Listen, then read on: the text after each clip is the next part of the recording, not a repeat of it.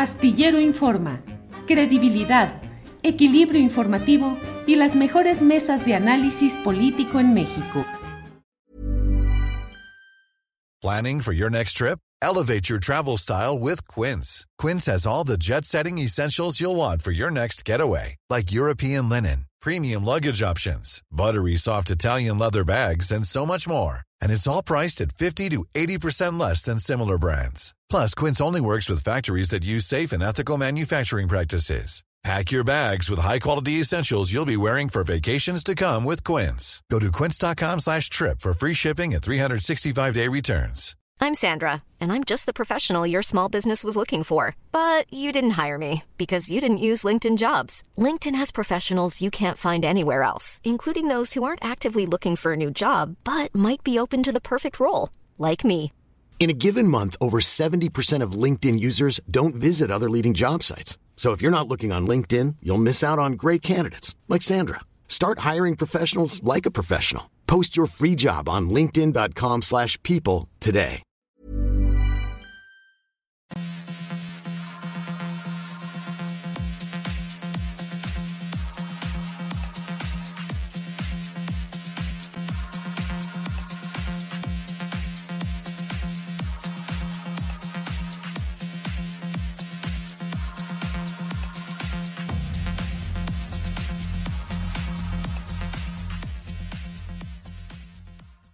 La una de la tarde, la una de la tarde en punto y ya estamos aquí en Astillero Informa. Muchas gracias por acompañarnos en este miércoles 2 de noviembre. Gracias por estar atentos a la información, al análisis, al debate. Como siempre, eh, es un gran gusto, es una gran oportunidad la que tenemos de dialogar con ustedes a través de la información, del análisis, del debate, de la interacción suya a través del chat de este programa. Como siempre, muy agradecidos, sobre todo en este día, un día especial, el 2 de noviembre, en el cual eh, la espiritualidad del pueblo mexicano se manifiesta de diferentes maneras en torno al hecho natural de la desaparición física de quienes... Eh, eh, habitamos esta tierra y de manera natural se produce la desaparición física. Los mexicanos eh, visitamos, conmemoramos, recordamos, celebramos a nuestros eh, familiares, amigos, cercanos, conocidos y por ello hoy, el 2 de noviembre, es un día entrañable para el espíritu nacional. Estamos conscientes de ello y bueno, eh, estamos también participando. Usted sabe que finalmente la información y el trabajo periodístico debe continuar. Aquí estamos puestos en este 2 de noviembre. Hay muchos uh, temas interesantes que vamos a ir platicando a lo largo del programa, pero particularmente eh, déjeme decirle que vamos a iniciar con una entrevista sobre un tema que, pues técnicamente pareciera ir avanzando en el, en el, en el sentido de que hay la decisión de los gobiernos morenistas, el federal, el estatal de Sinaloa, el municipal de Ahome, allá también en Sinaloa, de que siga adelante la construcción de una planta de amoníaco en la bahía de Ohuira, en Topolobampo, que pertenece a este municipio de Ahome, en Sinaloa. Sin embargo, persisten las protestas, la oposición a lo que es considerada, mire lo que son las cosas en un día como este, la planta de la muerte, la planta tóxica de Ohuira. Para hablar sobre este tema están con nosotros Claudia Quintero, ella es activista y habitante de Ohuira, y Felipe de Jesús Montaño, que es activista y cobanaro del mismo Ohuira. Claudia, buenas tardes. Buenas tardes, Julio. Muchas, muchas gracias hoy en este día tan especial para todos los mexicanos que nos ven la oportunidad de estar aquí contigo. Muchísimas gracias. Al contrario, Claudia, muchas gracias. Felipe de Jesús Montaño. Felipe, buenas tardes.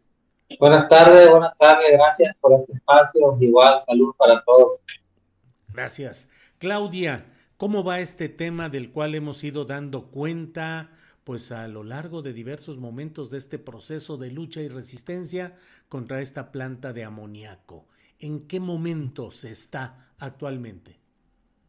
Mira, Eh, jurídicamente, eh, Semarnat eh, ya dio la, la resolución de cómo se llevaron a cabo los trabajos, ya dio la resolución de cómo se llevaron a cabo los trabajos. los jueces séptimo y sexto de los amparos, tanto de Lázaro como de Oguira, pues solicitaron la, su resolución, la cual la contestación de Semarnat fue solamente muy superficial en el decir que tantas comunidades habían dicho que sí, tantas comunidades habían dicho que no. Entonces, ellos están basando en que las comunidades, la mayor parte de las comunidades optaron por el sí. Eh, aparte, metieron en las comunidades indígenas que cosas, que somos pues Paderones, Lázaro Cárdenas, Ovira, metieron disque autoconsultas autoconsultas que no fueron ni de bajo usos y costumbres, ni dentro del centro ceremonial, ni nada, o sea, todo fue totalmente amañado. Entonces estamos esperando la resolución de los jueces para que den las interpretaciones de cómo se ejecutó la sentencia. Entonces nosotros ya dimos nuestro, nuestra resolución también de que, la de que la sentencia no se ejecutó en tiempo y forma ni nada que se le parezca. Entonces, pues estamos a la espera más sin embargo, ellos ya echaron campanas al aire de decir que pues ya están autorizados y que creemos nosotros que aún a pesar de que todavía no estén o estén en litigio, Semarnat haya dado los permisos. Y si es ahí, pues está incumpliendo totalmente con las leyes. Bien, Claudia, gracias. Felipe, Felipe de Jesús Montaño, cobanaro de Ohuira. Eh, ¿Cómo ha ido la resistencia? ¿Qué es lo que está sucediendo? ¿Cuál es el ánimo de los uh, pobladores específicos de Ohuira? Lo digo lo de específico porque sé que la consulta presunta que se habría realizado, déjenme ver, ¿se habrá ido? Se perdió la conexión, se perdió la conexión. Regresamos en unos, uh, em, esperemos que en un minuto con ellos. Por lo pronto les sigo comentando, pues ahí están ya Ahí están ya. Sí, ya. estamos de vuelta. Disculpa. Sí, ya estamos. No, no, no, ya estamos de vuelta.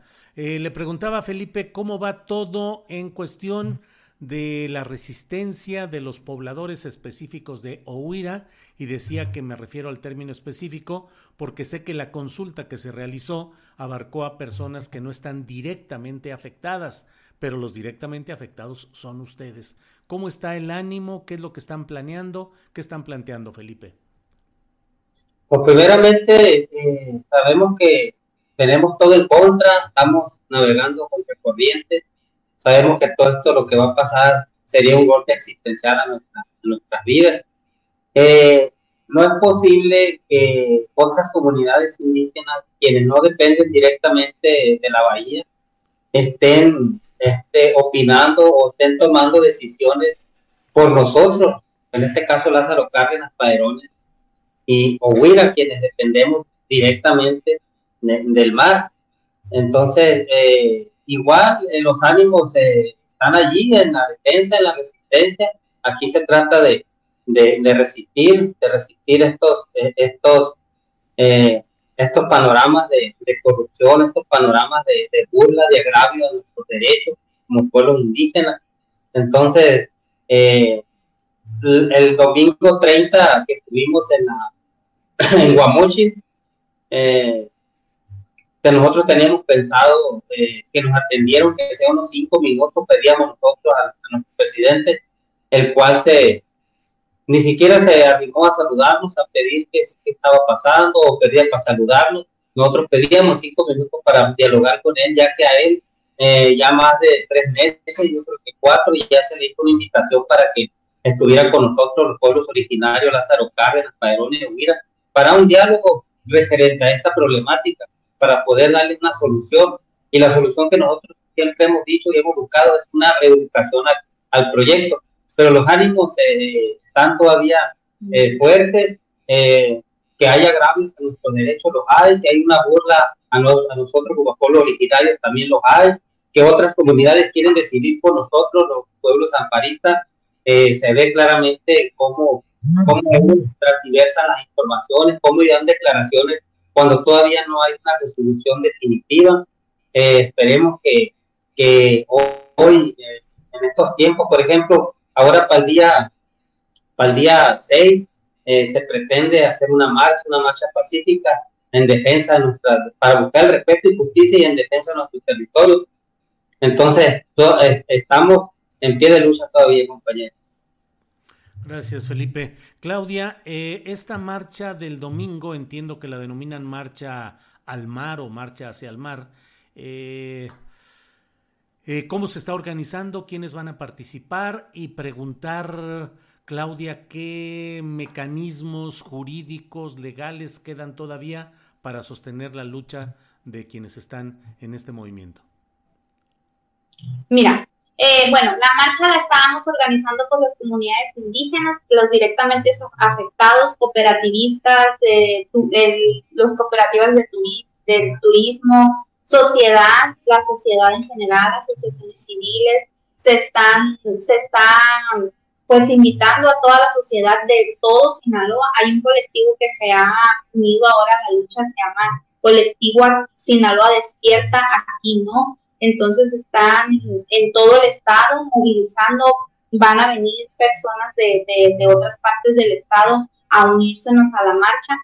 ¿Por qué? Porque queremos ser esa parte mediática tanto, tanto con los medios locales, eh, con los medios este, estatales y nacionales. El presidente pues se atrevió a decir que ya se había hecho una consulta y que, los indígenas habíamos decidido que sí, entonces se atrevió a, decir también en, sus declaraciones que iba a venir a, inaugurar la, planta, cuando es una burla total que diga él que va a venir a, inaugurar una planta, un proyecto extranjero, un proyecto que viene a arrebatarte tu sustento, un proyecto que viene a arrebatarte tus tierras, que viene a arrebatarle parte de la soberanía nacional a los pueblos originarios cuando él su bandera es primero los pobres y, y, el resarcir el daño a las, a las poblaciones indígenas que por tantos años, que por más de 500 años hemos sido pisoteados. Entonces es una burla total el que él venga a decir que va a venir a inaugurar la planta. O sea, la verdad las comunidades indígenas amparistas estamos en pie de lucha. Yo creo que ya sí se puede decir, no de manera violenta, pero sí muy molesta sí muy enojados. Entonces, no sabemos qué vaya a pasar, Julio. La verdad, estamos a la expectativa en el sentido de que no sabemos cómo vaya a resultar los ánimos cuando Semarnat irrumpa una vez más las leyes del país, irrumpa una vez más y pisotee una vez más los derechos colectivos de las comunidades indígenas. Eh, eh, legal, legalmente, pues sí hay mucha tela de donde cortar, hay muchas, hay muchas cosas.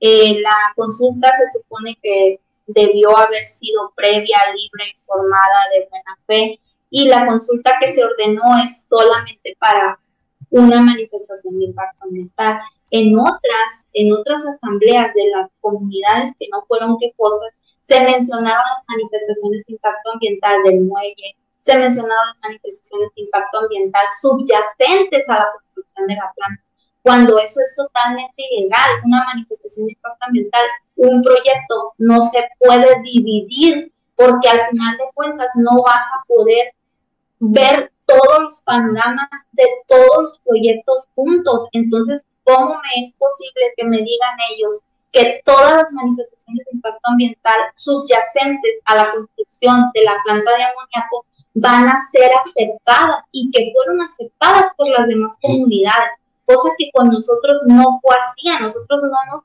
solamente eh, en, las, en las consultas de nosotros eh, solicitamos el número de la manifestación ambiental que iban a ser consultadas, o sea, ellos llevaban consultar. Entonces, ¿cómo es posible que en las otras, que en las otras asambleas de las demás comunidades que nada les importa, la bahía de Uvira, es la verdad, porque nos dimos cuenta que nada les importó, eh, no les importaron sus hermanos que están eh, totalmente desamparados, con la ley en la mano, pero desamparados, así, así nos sentimos, con la ley en la mano, la razón en la mano, pero justicia no hay por ningún lado. Nada les importó. Y ellos dicen que ya están autorizadas manifestaciones de impacto ambiental del muelle, eh, de las manifestaciones de impacto ambiental de los, de los tanques que van, a estar, que van a ser del relleno de las más de 200 hectáreas. O sea, todas las manifestaciones sin permiso de impacto ambiental que se, de, que se derivan de la construcción de la planta. O sea, algo totalmente ilegal. Sí. Eh, Felipe. Sí, perdón, ah. perdón, Claudia, adelante, adelante, adelante, Claudia. Vemos con gran tristeza que Semarnat sigue siendo la misma porquería, con perdón, con perdón tuyo y del auditorio, que siempre ha sido. No hay cambio, no lo hay. Ahora estuvimos en Puebla en el, en el congreso, fue foro, foro de, de, de, cambio climático. Hoy nos invitaron a Puebla, a las comunidades, hicieron el, el, esfuerzo de mandarnos a Felipe y a mí al foro para, para ver si podíamos hablar con la secretaria de, de del medio ambiente con la, con la Albores, con la licenciada Albores, pues no, no pudimos y vimos con gran tristeza, como le digo, que no solamente somos nosotros, es el despojo a la nación, es total, total. Las comunidades indígenas no les han resarcido el daño, seguimos siendo pisoteados, nuestros derechos están por los suelos y el neoliberalismo que tanto pregonan que se está acabando es mentira es mentira, el neoliberalismo está a más del mil por ciento en este, en este gobierno. Felipe, eh, usted como autoridad tradicional eh, de Ohuira, eh, ¿ha habido algún diálogo reciente? ¿Lo han buscado autoridades estatales, federales, municipales? ¿Cómo va la posibilidad de diálogo o francamente las autoridades ya asumen que esto es un hecho consumado y no hay vuelta de hoja? Bueno, hasta ahorita eh, no hemos tenido ni de parte de aquí del pueblo, bueno, del pueblo hemos buscado mucho el diálogo con las, con las autoridades estatales, municipales, incluso eh, estamos insistiendo en que se nos atienda eh, en este caso lo que viene siendo el presidente de la República. Pero creo yo que eh, en este caso, como los tres niveles de gobierno están apoyando este proyecto, sin, como dice la compañera Claudia, sin respetar nuestra nuestros derechos y respetar las leyes. Como dicen, tenemos la ley en la mano, tenemos la verdad en la mano, pero no hay, no hay justicia. La justicia eh, simplemente pasa, pasa de noche porque realmente nosotros hemos eh, buscado la manera de que se nos atienda eh, apegado a, nuestros derechos, pero en realidad no hay, no hay tal, no hay quien nos apoye por este lado esta, esta cuarta transformación se habla mucho de no mentir, no robar, no traicionar. Entonces, ¿dónde, están, dónde está ese lema? ¿Dónde está, dónde, dónde ponerle acción al lema? Creo yo que, que no lo hay. En los pueblos originarios, para, en este caso nosotros en el norte de Sinaloa, hemos visto como una vez más el agravio a nuestros derechos. Y ahorita lo único que, que estamos buscando es un acercamiento con el presidente, un diálogo, un diálogo para para que nos escuche y, de manera este, presencial aquí en los pueblos originarios eh, que se lleve a cabo. Bien, pues eh, Claudia, Felipe, les agradezco la posibilidad de asomarnos a lo que está sucediendo en aquella zona del país, en aquella región. Estaremos atentos a lo que sucede el domingo en esta marcha al mar, una marcha de protesta contra la instalación de una planta de amoníaco en una zona que debería ser de una preservación ambiental absoluta. Claudia y Felipe, pues a reserva de lo que deseen agregar, yo les agradezco esta oportunidad. Pues, pues de mi parte, pues seguirte agradeciendo la verdad que nos des la voz, eh, que nos permitas expresar realmente a veces las palabras se nos, se nos pasan, se nos sobresalen, pero es demasiado el agravio que hemos tenido es demasiado el agravio que hemos tenido, el amedrentamiento es, es mucho, el desánimo, el coraje, muchas veces aflora y, y, y pues eh, es, hemos tratado de no perder los estribos, pero no sabemos hasta dónde vaya a llegar este agravio tan grande que está haciendo Semarnat. En su momento, cuando vinieron a hacer las consultas, dijeron que esa manifestación se había otorgado, pero que ellos no habían sido responsables. Eh, el desconocimiento no los exime de la responsabilidad. Y hoy son totalmente responsables porque ellos conocen realmente el proyecto, conocen realmente eh, eh, de dónde viene, que está podrido de raíz y aún así siguen apoyando. Son totalmente Y muchas gracias, Al contrario. Claudia, gracias. Felipe, gracias y seguimos en contacto. Hasta luego. Buenas tardes. Al contrario, gracias. Bien, déjenme ver, gracias. Eh, déjenme ver porque hay muchos señalamientos de que el volumen está muy bajo. Déjenme mandar, antes de ir con Fernando Buenavad, que vamos a tener una buena y larga plática, déjenme eh, mandar a un pequeño promocional de segundos mientras vemos si podemos ajustar la cuestión del sonido.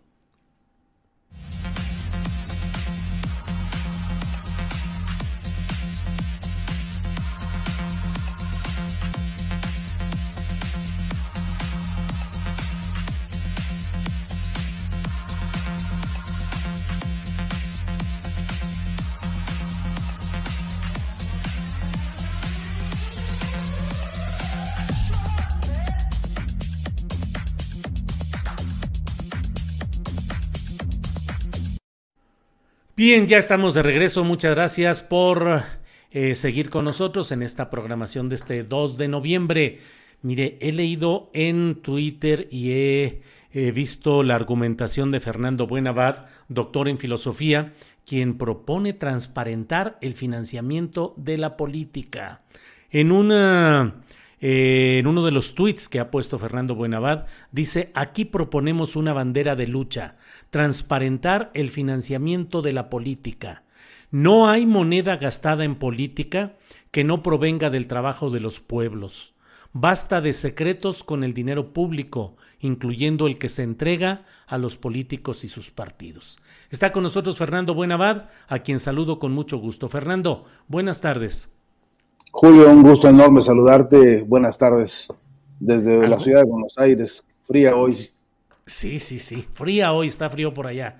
Fernando, pues gracias. Oye, Fernando, eh, ¿qué te ha movido a hacer este tweet que la verdad debo decirte que entra, creo yo, llega en un momento en el cual hay una preocupación generalizada acerca de este tema del uso del dinero eh, para el financiamiento político? que pareciera que no es suficientemente transparente y que con mucha frecuencia eh, permite actos eh, irregulares de oscuridad o de malos manejos. ¿Cuál es el planteamiento que haces, Fernando? Pues, Julio, en realidad esta es una preocupación. Eh, yo creo que es uno de los problemas filosóficos de nuestro tiempo. Ese es el marco general desde donde, de donde parte esta, esta propuesta lanzada para la reflexión abierta.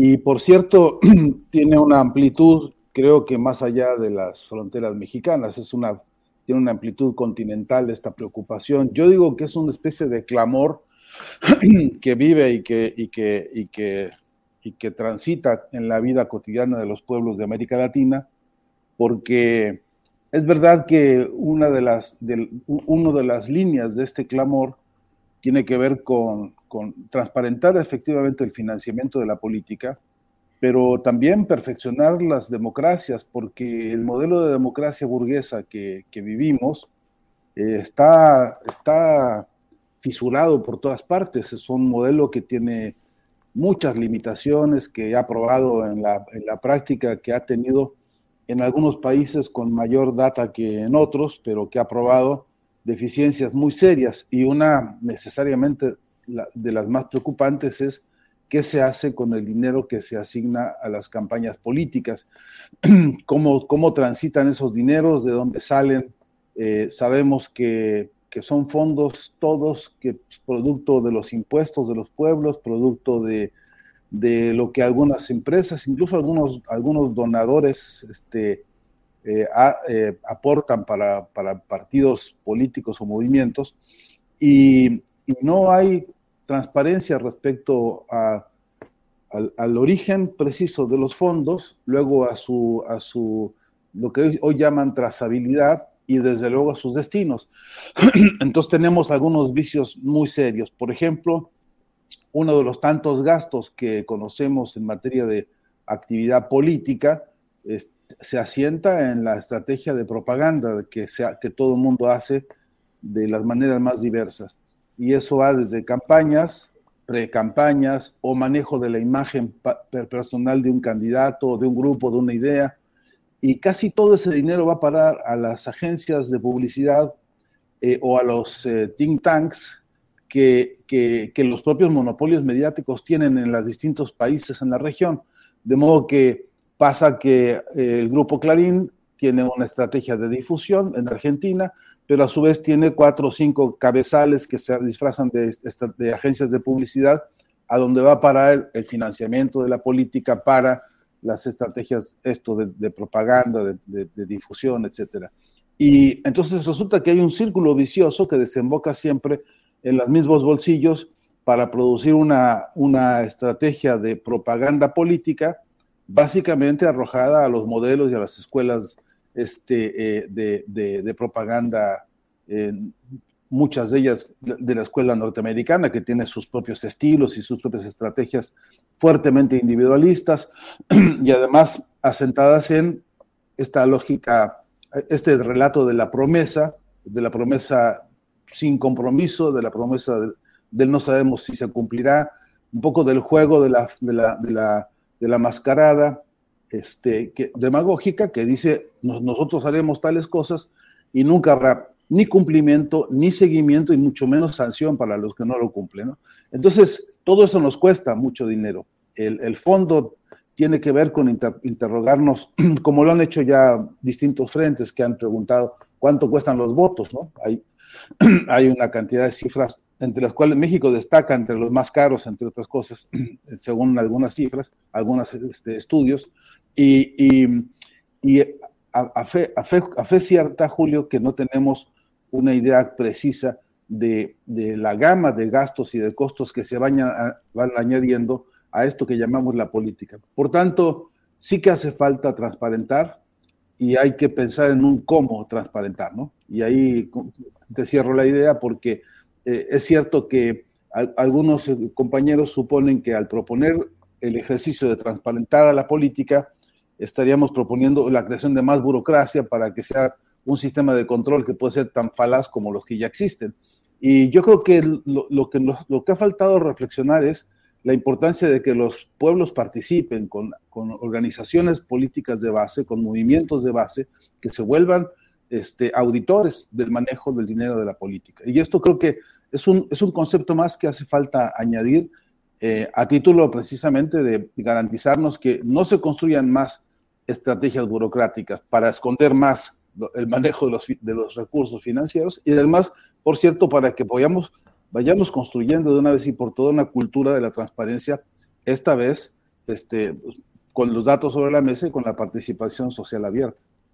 Fernando, ¿te refieres en lo general a esta necesidad de transparentar los fondos destinados a la política? Has mencionado un caso específico, que el consorcio mediático Clarín en Argentina, pero te pregunto, ¿tu preocupación es en lo general, incluyendo desde luego los partidos de izquierda y los movimientos que tratan de llegar al poder por esta vía?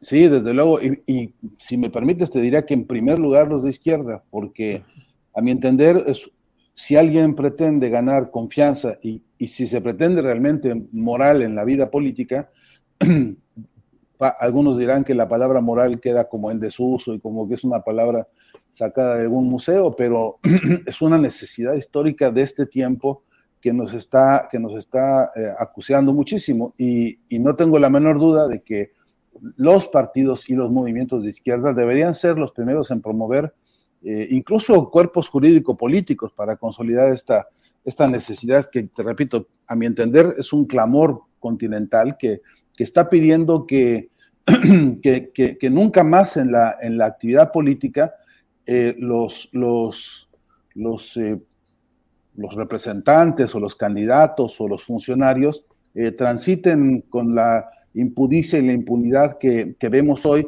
con campañas incluso teñidas de todo tipo de sospechas. Debería ser incluso, a mi entender, obligatorio que antes de realizar la, de, la llegada de la fecha de los comicios hubiese necesariamente una, una última auditoría que, que a, cada uno de los candidatos le, entregase una constancia de, de, nitidez y de transparencia respecto al manejo de los, de los fondos que ha, ha tenido, porque Eh, a cual más, si vamos escalando lo de candidatos a niveles nacionales o a niveles estatales o, municipales o del orden que sea, eh, las asignaciones respectivas de, dinero, de dineros eh, deben, deben peso sobre peso ser muy claros. Y, eso implica, además de un sistema de, de, contabilidad muy claro de cómo se asignan los fondos, cómo se, dónde se depositan, los intereses que generan, a veces guardados durante meses en algunas cuentas bancarias, este, esos intereses que generan, cómo se reaprovechan para justamente los proyectos. Y en última instancia, también debería ser, porque yo sostengo que en la medida en que se transparenta el financiamiento, se la fuente del financiamiento se transparenta la fuente de los intereses y de las ideas que lo, que lo, que lo apoyan. Y entonces eso nos, nos ayudaría a que en ese proyecto de cultura de la transparencia también tuviéramos necesariamente un espacio de reflexión entre los costos reales, los costos financieros de esto que llamamos la vida política y luego los resultados. Y atravesar entonces a los tres poderes con esta lógica, porque ni el Ejecutivo, ni el Legislativo, ni el Judicial, ni ninguno de ellos este, puede permanecer al margen del escrutinio este, social. Y entonces sí que hay que revisar las nóminas, hay que revisar los, los, los, costos, hay que ver, por ejemplo, en el caso de Argentina, hoy es un debate importantísimo en el país, el hecho de que los jueces no pagan impuestos.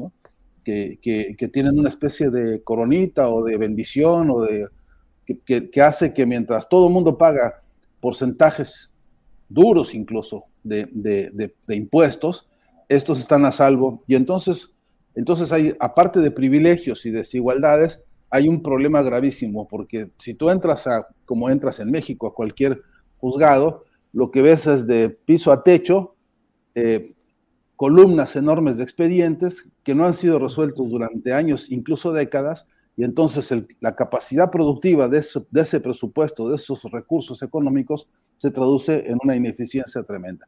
Entre otros de los múltiples ejemplos que puedo decirte, y que a mi entender están en la base de este reclamo social, que es poner en claro cómo se está financiando la vida política. Fernando, fíjate que en la realidad política mexicana y en estos momentos en los cuales está la discusión respecto a una propuesta de reforma electoral que impulsa eh, el movimiento llamado Cuarta Transformación, pues hay mucha discusión y yo suelo decir que a mí me parece que mientras no se rompa el círculo pernicioso de la inversión de políticos, de empresarios, del crimen organizado, para impulsar campañas y candidatos que llegan al poder y que llegando al poder regresan eh, las ganancias a los inversores originales y que gobiernan bajo la presión del compromiso con esos intereses, pues no vamos a poder salir adelante porque siempre estaremos en ese círculo dinero pernicioso que entra a las campañas, a los candidatos, que llega al poder y ese poder reproduce el esquema en ese círculo permanente. Y hemos vivido momentos muy complicados Fernando, en los cuales pareciera que las opciones populares o de izquierda o progresistas eh, solo han tenido el, camino tradicional que le marca este círculo pernicioso y han tenido que recurrir a esquemas de financiamiento alterno en efectivo. En México ha habido un escándalo por un libro cuya discusión podemos dejar a un lado, pero llamado El Rey del Cash, que finalmente pues es eh, parte de lo que se está viviendo y discutiendo en México. ¿Cómo ves todas estas reflexiones, Fernando? Sí, yo, yo estoy convencido de que, eh, eh, de que hay, en México se vivió y se vive todavía una, una, una, importante rebelión electoral y, que la gente puso el voto en, en, en el rumbo de una construcción de confianza y de proyecto de país distinto.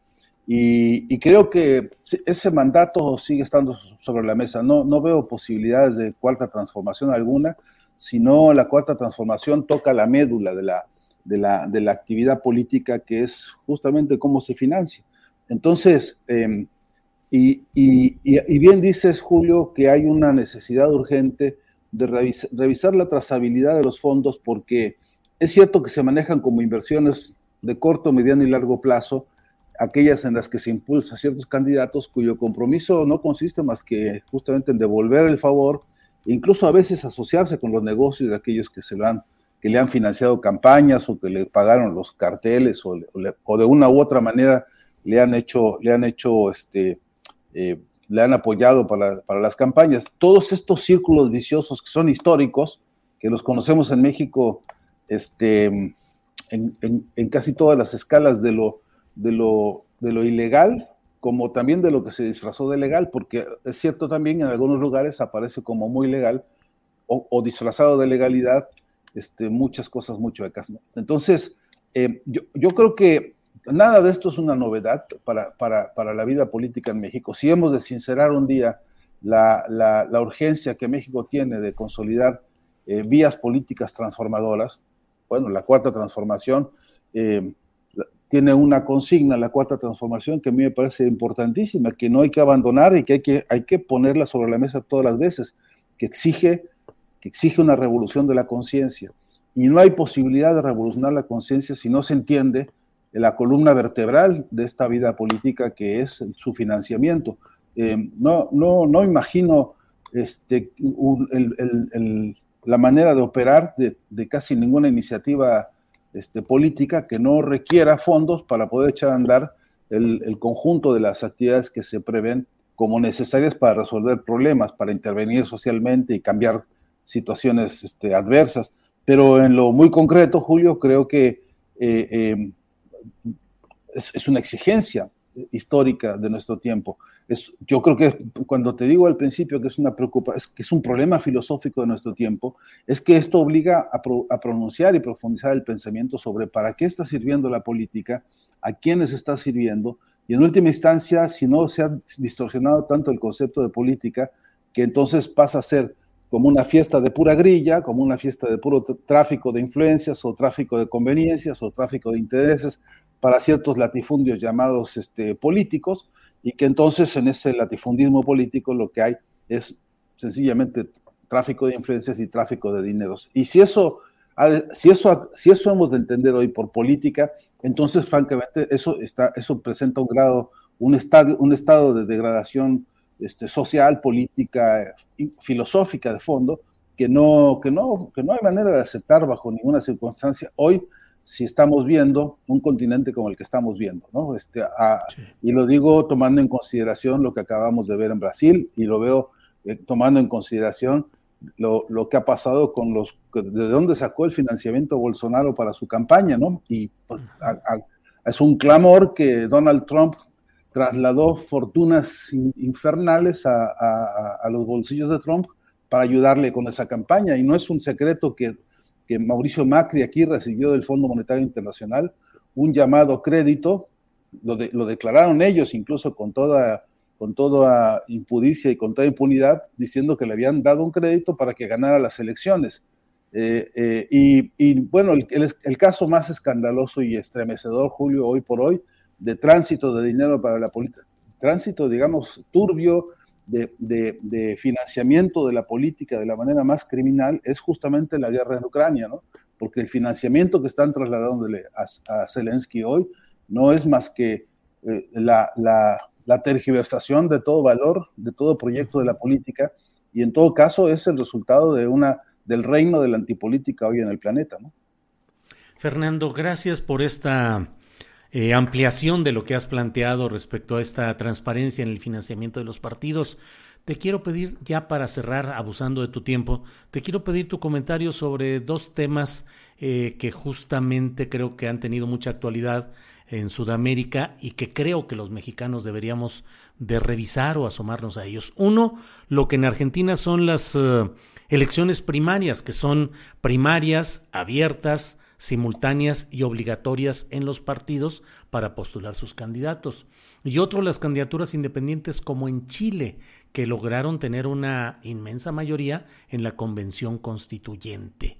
En México mucho eh, hay esa preocupación de que continúe el monopolio de los partidos políticos en la postulación de los candidatos. Por eso te pido tu opinión de cómo ha funcionado esto del paso, las primarias abiertas, simultáneas y obligatorias en Argentina y las candidaturas independientes como en Chile. Fernando. Sí, hoy respecto a las paso hay, eh, nadie está contento mm. en términos generales. Algunos entienden que hacer competir a los candidatos internos públicamente para que ahí se dirima quién es el que va a liderar el, proceso electoral, eh, ayuda a ordenar a la fuerza política por dentro y eso le da hipotética transparencia al proceso. Eh, pero otros dicen que es todo lo contrario. Eh, y la práctica, en la práctica tengo la sensación de que no ha funcionado como, como la teoría diría, porque eh, hay una distancia enorme entre la celebración de las PASO y después los procesos electorales. Y entonces hay una especie de candidato ya cantado en un partido que empieza a tener una preponderancia, este, digamos, en el, en el, territorio y, y, eso genera, pues ya te imaginarás, el, aquí se llama el rosquerío, en México le diríamos el grillerío espantoso. Entonces, no, se ve que esto realmente se, se, se, reditúe en un fortalecimiento de la vida democrática, no se ve que esto ayude a clarificar la cantidad de temas que, que, que, que implican básicamente el fortalecimiento de la democracia, pero muchísimo menos que sean, un, que sean un espacio para verdaderamente construir la agenda de los verdaderos profundos problemas que están en el, en, en, como lamento todos los días en las calles. Entonces, eh, el, de, el gran debate es que, que hoy por hoy, eh, incluso los que han sido auspiciantes del proyecto de las PASO, están planteando, algunos de ellos, que se le quite la parte de obligatorio, que en todo caso quien quiera que la haga y quien quiera, para que no tenga este carácter de, digamos, de formalidad y que sea cuando mucho un aviso de ciertas preferencias en, en, en esto de la, de la elección de los candidatos de los partidos. Pero por cierto que hablando también de los, de los candidatos independientes, eh, hay, me parece, una, una, tendencia, bueno, por supuesto regional en, en, en, todo el continente, la tendencia es a las coaliciones, ¿no? a, la, a la formación de organizaciones políticas con, con, un conjunto de acuerdos o de, o de a, a, veces sí claramente negociados, este, que, que en torno a una figura, no necesariamente una figura representativa de un partido, este, eh, se, vuelve, se vuelve, digamos, susceptible de liderar eh, una o toda la agenda política del país. Eh, hoy, por, por, lo tanto, en Argentina no se ve eso, ni de la derecha y de la izquierda, pues, pues la única referente que hay es Cristina Fernández de Kirchner, que ya no solamente de un partido, sino de un conjunto de organizaciones políticas este, nacionales que, que, ella cumpliría como esta doble función de ser candidato independiente, pero también eh, tomando en cuenta las condiciones actuales de Argentina, pero también la que, la que sería capaz de traccionar o de, o de, o de eh, organizar eh, una fuerza de partidos para eso. Hay otros candidatos que se dicen independientes que, que en verdad que no, no tienen relevancia en, en términos de, de, sus de su análisis político son más bien histriónicos, uno de ellos es Milei, son, digamos, la extrema derecha más, más este, escandalosa hoy, este, que, que, que, gusta a ciertos sectores, que convence a algunos sectores, pero hasta hoy, por lo menos en este territorio, en, en este contexto de Argentina, eh, eh, no, no, no se ve que esta vía sea muy promisoria, ¿no? Pero estamos temprano todavía, ¿no? Para eso, faltan unos meses para que empiece la campaña y, y, cualquier cosa puede pasar si alguno de estos que se dice independientes se presenta con el apoyo, por ejemplo, de las cadenas mediáticas monopólicas, algunos que están recibiendo mucho, mucho apoyo, y entonces ya sabes que la magia de, de, la, de las, mafias mono, de las mafias mediáticas hace cosas uh -huh. este, como, uh -huh. como ya hemos visto, ¿no? Eh, eh, como el, incluso como el ejemplo de los fake books, ¿no? Fake books. Aparte de las fake news, los fake books que hemos visto como estrategia en Bolivia, en Venezuela, en varios países, este, con el mismo modelo de, de, de, de retaíla de falacias sin una sola prueba. ¿no? Este, e, eso es parte de, algunas de las campañas que ya están sobre la mesa. Te, termino diciéndote que el propio Mauricio Macri hace unos cuantos días presentó un libro suyo este, que justamente, entre otras cosas, tiene retaíla de canalladas y de falacias con ninguna prueba. ¿no? Es, es, parece que un estilo de la derecha este, que se repite por todas partes. ¿no? Fernando, pues muy agradecidos de poder platicar contigo y iremos viendo cómo camina todo esto de la transparencia en cuanto al financiamiento de la política y otros temas que van por ahí caminando. A reserva de lo que desees agregar, Fernando, como siempre, muy agradecidos. Sí, Julio, solamente te digo, este, yo, yo, yo pienso que es necesario tomarse el trabajo de, hacer un planteamiento que tenga orden filosófico y orden cultural a propósito de estos grandes, importantes temas de nuestra historia contemporánea, porque sí que el financiamiento se maneja a veces como un tema de, expertos o de técnicos o, de, allá en lo oscurito, y, la realidad es que tendría que ser absolutamente todo lo contrario, ¿no? Así que de ahí la insistencia y te agradezco mucho la posibilidad de reiterarlo aquí, ¿no? Bien, Fernando, gracias y seguiremos en contacto. Hasta luego. Un gran abrazo, Julio. Igual.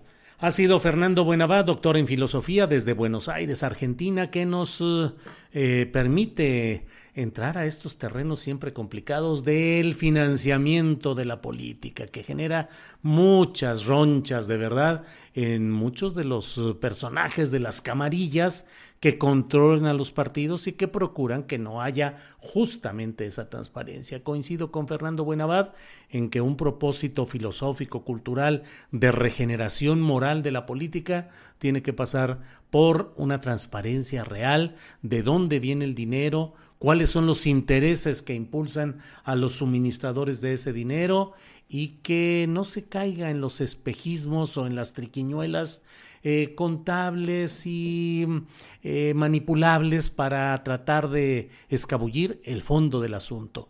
¿Quién financia a la política y para qué? Es la gran pregunta. Bueno, pues muchas gracias a todos ustedes. Vamos siguiendo con nuestro programa y déjeme decirle, hoy es un día sin mañanera. Casi, casi que estuve a punto de proponer que el programa de hoy se titulara ¿Cómo sobrelleva usted el día sin la mañanera? Porque la verdad es que mm, es mucha la carga informativa que se produce en el lapso de más de dos horas que usualmente dedica el presidente de la República a dar información, a responder preguntas, a dar sus posturas, a hacer propaganda a su propio eh, ejercicio de gobierno, pero que finalmente pues es ahí se marca la agenda y ahí está la discusión constante, cotidiana de lo que va aconteciendo. Entonces, em, ¿cómo, cómo se la pasa usted? En este terreno. Bueno, déjeme decirle que mm, el presidente de la República anunció desde ayer que se tomaría eh, este lapso de Día de Muertos. Estuvo ayer, anoche estuvo en Villahermosa, visitó la tumba de su esposa Rocío Beltrán, su primera esposa, su primera esposa ya fallecida, Rocío Beltrán. Eh, visitó también la tumba de su padre y de su madre. Y bueno, pues está hoy eh, se dijo que se pasaría este día en su finca de Chiapas, de Sonoro, nombre que usted recuerda claramente. Em, estuvieron eh, el presidente López Obrador, estuvo su hijo eh, Jesús Ernesto en el Panteón Central de Villahermosa, eh, según la nota que tenemos, las personas se acercaron cuando estaba él ahí. Eh, los videos fueron difundidos en redes sociales. Bueno, eh, mire, hoy en la columna astillero del diario La Jornada, donde escribo de lunes a viernes, publiqué algo que está sucediendo en Conagua. Fue despedida y en su momento lo dijimos aquí mismo y en las redes sociales lo publiqué también, el despido de Elena Burns. Ella es una persona activista de larga trayectoria relacionada con la defensa de intereses populares comunitarios y particularmente el tema del agua, el tema hídrico. Em, fue despedida. De ella era la subdirectora de administración del agua en la Conagua. Em, eso genera pues mucha preocupación. Se dio a conocer un documento en el cual una serie de organizaciones, varias organizaciones de la mayor parte del país, le han enviado al presidente López Obrador esta carta que estoy colocando aquí para que usted la conozca, en la cual la Coordinadora Nacional Agua para Todos, Agua para la Vida, eh, conglomerado de organizaciones de pueblos originarios y diversas luchas, así como grupos de académicos de 30 entidades del país, deseamos solicitarle lo siguiente, se lo solicitan al presidente López Obrador. Dicen que eh, pues eh, la purga masiva de funcionarios y funcionarias en la Conagua, orquestada por su director, el señor Germán Martínez Santoyo, quien cuenta con antecedentes de corrupción a su paso por la comarca lagunera, entre otros casos. Déjeme aquí detenerme un poquito. Yo he mantenido una crítica constante a todo ese programa de agua saludable, que así se ha llamado en la comarca lagunera, porque considero que ha sido solamente una forma de destinar miles de millones de pesos del erario federal para satisfacer las necesidades de las grandes industrias de la comarca lagunera, entre ellas la lechera, entre ellas particularmente Lala con la familia Tricio, y que no resuelve el problema de fondo, que no se sanciona a quienes crearon las condiciones mm, difíciles, catastróficas en algunos casos en la comarca lagunera, y se les da dinero para que tengan dinero, para que durante algunos años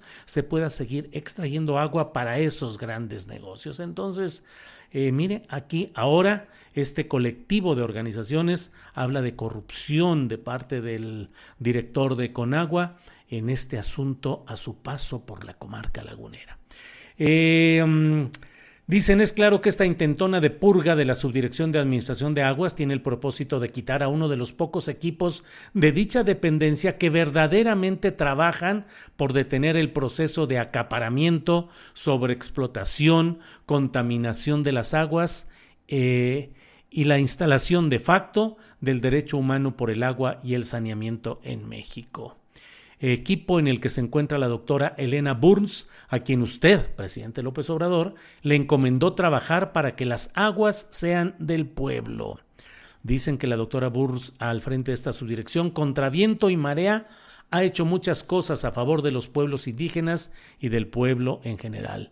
Recuerdan el tema del acueducto privado Monterrey 6, eh, la cancelación de esa mega obra, eh, asimismo dicen eh, en eh, el registro de derechos al agua de núcleos agrarios, recuerdan el caso de Mexicali con la empresa Constellation Brands que acapara 20 millones de metros cúbicos de agua en pleno desierto. Subimos aquí la lectura de este documento. Em, la subdirección a su cargo realizó, vamos subiendo por favor Sebastián, Em, vamos dándole, dándole, dándole ahí. Coordinó el plan hídrico. A ver, espérame tantito, no tanto. Eh, déjame ver los párrafos anteriores. Eh, todavía algunos más. Bueno, dice por aquí, este intento de sacar de la Conagua a personas de un alto perfil profesional y ético contradicción de lucha del lado de los intereses populares, de los pueblos originarios y de la naturaleza, es reflejo de que la insignia salinista del neoliberalismo y de la mercantilización de las aguas de México continúa viva y está desafiando a la verdadera transformación que usted ha invocado a la que nos ha convocado.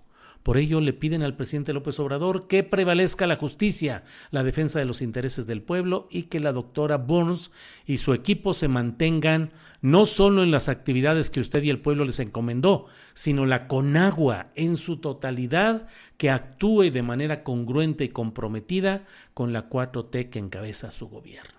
Y vienen ya las firmas, ahí sí ya Sebastián, eh, es con copia a María Luisa Albores, la secretaria del Medio Ambiente y las organizaciones que firman todo esto. Mientras Sebastián va dándole eh, avanza sobre estos nombres que ahí van caminando, eh, déjeme decirle que pues es una gran preocupación la que hay sobre estos temas.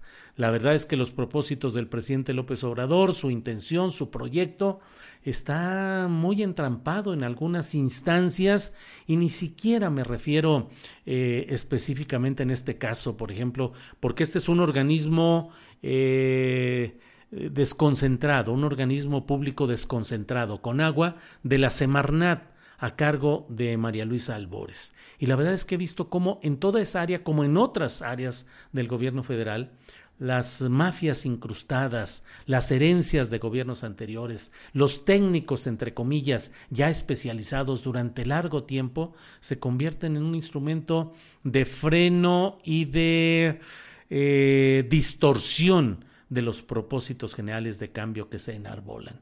Esto de Conagua es muy preocupante, lo he dicho yo en varias ocasiones. Hay muchas demandas y muchas eh, protestas a lo largo del país por permisos, concesiones que se dan y que benefician a los grandes consorcios, a las grandes empresas. Algo más debo decirle y le voy a pedir que me permita reproducir aquí una entrevista que hice hace pues poco más de un año con el, director, que todavía lo sigue siendo, director de Conagua, Germán Martínez Santoyo. Fue una entrevista precisamente sobre el tema de agua saludable en la comarca lagunera y al final le dije lo que leí en un portal en Frogi eh, respecto a que él había recibido en su empresa 18 eh, millones de pesos de contratos que le estaban otorgando eh, el área de agua de la Ciudad de México y de gobierno federal eh, que le estaban entregando cuando él ya era funcionario público de esta llamada cuarta transformación. Me dijo, ya lo escuchará usted, que bueno, sí, sí, sí, que sí era dueño al 50%, pero que él no recibía las ganancias de la empresa que él no se beneficiaba, que no tenía utilidad. Ah, caray, ¿cómo se le hace eso? Por favor, veamos y escuchemos esta entrevista. Con agua, solo cierro preguntándote porque vi una nota en un portal llamado eh, acerca de que una empresa de la que fuiste accionista con el 50%, Avalon Servicios de Ingeniería, recibió 18 millones de pesos del sistema de agua de Ciudad de México y otros contratos durante este gobierno de la Ciudad de México y durante este gobierno federal. ¿Es así? Eh, sí, soy este, accionista al 50%, pero yo ya no recibo ninguna eh, participación o utilidad de esta empresa que ha trabajado en el gobierno. Eh, en el gobierno de la Ciudad de México por muchísimo tiempo, ¿no? Desde el año 2011. Este, yo cuando entré acá a la Comisión Nacional del Agua, dejé mis eh, dejé a un lado mis participaciones y la y tiene una este, administradora única que no soy yo y yo ya no, no tengo ninguna actividad ni remuneraciones en esta empresa. Pero mantienes el 50% todavía en esa empresa. Sí, pero no recibo ninguna utilidad respecto a esto. Reportado en la declaración patrimonial. Sí, reportado totalmente. ¿Cómo se le hace para no recibir ninguna retribución de algo de lo cual uno es dueño a la mitad? No, las recibo, simplemente no, este, no hay ningún pago en mi, en, mi, participación. O sea, la empresa tiene ganancias, la mitad te corresponderían a ti, ¿y tú qué haces con ella fiscalmente? No, no, recibo las ganancias, no líquidamente. ¿Quién las recibe? No, pues el administrador único de, la, de la empresa. Yo no recibo ninguna ganancia. Bien, Germán, pues muchas gracias por esta y oportunidad. Está, está esta empresa en mi declaración patrimonial y así mismo lo, lo manifiesto. Pero sin ingresos percibidos por ella. Sí. Bueno, pues muchas gracias Germán y seguiremos atentos a lo que suceda en la comarca lagunera con este proyecto de agua saludable. Pues debo decirle que realmente en este oficio de entrevistador se viven cosas muy peculiares y la verdad se queda uno así de repente, eh, aquí la verdad, en esta entrevista, o sea que yo soy dueño de algo al 50%, eso tiene ganancias gracias, entre otros temas, a, a, contratos del gobierno federal y del gobierno de la Ciudad de México. Yo soy funcionario, el director de Conagua, pero pues simplemente no recibo las ganancias, no tengo beneficio, no tengo utilidad. Ah, caray, ¿y fiscalmente cómo se le hace? No, pues lo recibe el administrador único. El administrador único. Pues caray, vaya que es un caso eh, poco usual en la vida empresarial y no sé en términos fiscales cómo se puede hacer eso. Claro, puede suceder que no se cobre y se reinviertan las utilidades en el mismo negocio mío que costaba 10 pesos originalmente y ahora reinvirtiendo mis ganancias, pues eh, eh, vale 20, 50, 100 y bueno, ya cuando deje de ser funcionario o en cierto momento lo revendo o lo vendo y pues ya entonces eh, ya hay una ganancia. Pero pues esto no deja de ser un signo muy peculiar de una manera de, eh, de hacer negocios, una manera de hacer negocios. El director de Conagua, en una empresa de la cual es el dueño al 50%, ha recibido durante de 2019 a 2021, recibió contratos como por 18 millones de pesos provenientes de organismos de la ciudad, del gobierno de la Ciudad de México y del gobierno federal. En fin. Bueno, déjeme avanzar porque el tiempo se nos va. Ya están por aquí nuestros compañeros eh, periodistas para en un par de minutos estar listos, pero déjeme compartir con ustedes este video de lo que pasó con eh, Gerardo Fernández Noroña en, una, en un supermercado. Por favor, Sebastián. También, ¿qué está haciendo en City Market? Díganos, platíquenos. Platíquenos, díganos. ¿Sí? Sí, exactamente. Sí, exactamente. Todos tenemos derecho. Todos.